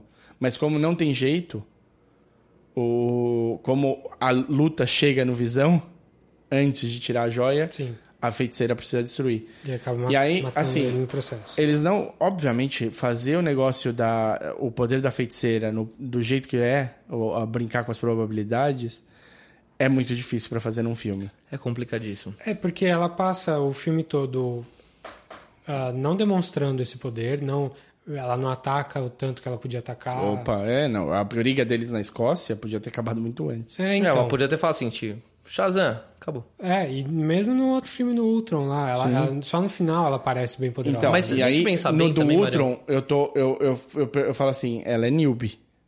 Ela tá aprendendo. É, mas o que eu ia falar é o seguinte, Marião. Essa feiticeira não é a feiticeira. Do- dos quadrinhos, né? Não, não. co- Ela é a dos quadrinhos, só que ela é a feiticeira dos quadrinhos, começando a ser uma vingadora. Sim, ela tá, tá, Porque o- ela tá os, aprendendo. os quadrinhos e os filmes eles têm esse descompasso. A feiticeira escarlate, quando o Thanos tá fazendo esse negócio todo, ela já é uma mulher com não sei quantos anos de experiência, uma vingadora das antigas, uma mulher experiente. Só que a vingadora, a feiticeira que a gente tá vendo no filme, é, uma- é ela quando ela entrou nos anos 60, que é uma menina começando a se apaixonar pelo ciborgue e ela tá sendo meio que treinada ainda. Bem pior do que um ciborgue. Do que- ele é só um ele é- androide mesmo. É, do que ele um- é um- vida arti- é. artificial total. Tá. O Visão tão mal aproveitado nesse filme. Sim. Não, mas ele é bom nesse filme. Não, ele é muito bom. O, o ator é muito bom. Não, o ator é bom, o personagem é bom, mas eu acho que nesse filme ele é só a da Damsel in, Distress. É, ele é. é. porque eles tiram na primeira porrada que ele, to- que, que ele toma, ele tira a, a capacidade de phase dele. Acabou. Sim. Ah, não, não usam os poderes dele, não usam. Ele, ele é um cara. E ele é um cara que, se ele pegasse um Black Order de frente, o Ele Visão, derrubava ele derrubava sozinho. Aqueles dois atacando o Visão e a feiticeira, era para eles terem voltado. Sim, o com Visão, o Visão Um tapa ele é- na bunda. Ele é um powerhouse, powerhouse da Marvel. O Visão é um cara que, quando teve o, o Hulk ficar muito louco na Marvel, ele foi um dos caras que, na luta dele contra o Hulk, ele vai ele sozinho segura, contra o Hulk. Ele segura. Ele segura o tranco. Então é, é- é complicado. Agora, assim, como montagem, o filme é muito bem feito. O filme. É um quebra-cabeça super difícil. Agora, eu não fiquei tão satisfeito quanto eu achei que fosse ficar. É. É, mas essa é uma sensação que eu também tive um pouquinho, mas eu acho que um, um pouco também, Dave, é o seguinte, posso estar viajando. Esse filme é a primeira metade, né? A gente sabe que vai ter uma segunda É, não, metade. óbvio, até Tem porque- mais 90 minutos, o jo- é jogo de ida e volta. Exatamente. Esse é o jogo que tudo. Esse é o jogo, esse é o filme que tudo meio que deu uma travancada pra dali pra frente as coisas vão. Dali pra frente vai desembaraçar tudo que embaraçou Tanto que o nesse. próximo filme já é ano que vem. É 2019. E tem que ser logo, porque senão eles. Na boa. Sobreviveram quatro personagens que eu lembre. Não, sobreviveu mais. É mais que quatro, mas tipo. O, foi o Homem de Ferro, o Hulk, o Capitão América e o Thor. E aí o. o- Que por coincidência são os quatro Avengers originais. originais. Se fosse. Mas Se na eles- cena que eles estão na floresta, aparece mais gente, se não, Não, me engano. sim. Ah, não, mas ou daí, daí so- sobrevive a, a Okoye. A o- Black Widow sobrevive. Black Widow. A Black Widow. Sobrevivem uns assim que são uns B, mas tipo, que tem filme próprio. Doutor Estranho esfarelou. Homem de. Homem-Aranha Homem-Aranha esfarelou. O Buck Barnes, que tam- talvez seja um super esfarelou. Ah, sobrou. O, o Wilson, Sam Wilson esfarelou. O Rocket. Sim. Sobrou o Rocket Sobrou? Raccoon. Só ele dos, Os Guardians. dos Guardians. Dos Guardians. Sim. É, se tivesse morrido só os, os veiacos, o Homem de Ferro, não sei o quê. Vida que segue. Vida que segue. Tipo, não, mas todo acabou- mundo. Era o que todo mundo apostava que ia acontecer. Todo mundo fazia, ah, morreu os velhos, porque daí vão Acabou substituir os atores, não sei o que, acabou o contrato. Só sobrevive os, os velhos. Agora todo mundo, todo mundo que tinha alguma aposta tá quietinho, assim, pensando assim, não faço ideia. Só sobraram os quatro. Vamos lá. Hum. Vamos encerrar. Vamos, vamos encerrar com duas perguntas pra vocês. pra A gente, vocês a gente volta a fazer esse podcast quando tiver saído o Vingadores, o próximo. Pergunta número um. Vamos dizer o seguinte: a Marvel no próximo filme, o Avengers 4, se ela não fosse atrás do Thanos, qual seria a vibe desse filme? Enterro. Não, não dá, não dá, porque a história. Metade do universo morreu. Não tem como seguir sem tratar desse assunto, desse assunto diretamente. Esse é um filme de. que nem qualquer série dessas atuais que fazem, que é sempre realidade pós-apocalíptica, ou que porque tem zumbi, ou porque teve arrebatamento, ou porque tem uma bolha em volta da cidade, ou porque todo mundo tem um vírus que faz não sei o quê. Ia ser uma história dessas. Ia ser um mundo com 3 bilhões de pessoas, brother. 1950. Não, não se faz um, um- assim, não, não se faz uma história dessas atualmente, porque ia ser um- uma história sobre o Reckoning, sobre todo mundo ter perdido Isso chama met- Leftovers. metade dos amigos. É, leftovers, esse é um leftovers novo. Não acho que rolaria. Avengers Leftovers. É, Agendas Leftovers. E se a Marvel tivesse já fechado o acordo da volta dos personagens, da compra da Fox, Ah, esse filme acabaria diferente? Daí vem aquele grande ponto que Eu acho que esse fala. roteiro estava escrito há muito tempo. Eu acho que não, mas eu acho que poderia ser no próximo filme. Eu acho que a gente só vai saber pós. Porque a compra não tá finalizada. Né? Não, só- a gente só vai saber depois, é claro, mas a gente Pós, pode pós chutar Avengers agora. 4. Sim, o Avengers 4 vai acontecer antes de qualquer integração oficial, Sim. eu acho. Não tá falando dinheiro, pode falar o que você achar aqui. É. Mas a minha, se tivesse fechado, você acha que pelo menos a, a cena pós-créditos, Ia ter? Sabe o que eu acho? Ia ter um Wolverinezinho, pelo menos. um, um, um Reed Richards?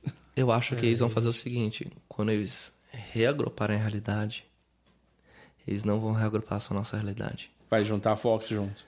Eles vão falar assim: vamos fazer um Cherion depois do, do Xerrin Cherion. da hora que eles voltarem, tipo, voltou a nossa realidade, de repente abre um portal e começa a aparecer, tipo assim: opa, teve mais coisa que o Thanos tinha destruído que agora que voltou, não voltou separado da gente, tá voltando junto. E daí vão aparecer Tá X-Men. voltando. Tá voltando. Tá O voltando. Thanos. Vai voltar. Daí volta junto X-Men. Volta junto Quarteto. quarteto. E se Deus quiser Jesusinho me ouvir, volta namoro. Porque tem que ter namoro. Então é isso. É Acho- isso aí. Falamos bastante. Falamos bem do filme. Espero que vocês tenham gostado. Manda aí as, as sugestões. Esse foi Diz o- se você gostou dos encontros, os grandes encontros Marvel que rolaram nesse Vingadores 3 aí, que juntou Doutor Estranho, Homem de Ferro e Homem-Aranha na mesma nave. Que puta cena, né, mãe? Foi legal. Foi muito boa essa cena. E, e o Aranha virando Vingador também. Só pra morrer. Pra morrer. Não, mas aí foi um belo Vingador. E é isso Não, aí. a cena dele virando Vingador. É, é isso aí. Acha a gente lá no podcastcatchingup.gmail.com No facebook.com.br podcastcatchingup. ou fala com a gente direto no Twitter, no twitter.com.br dedonato ou O Desinformante. o desinformante.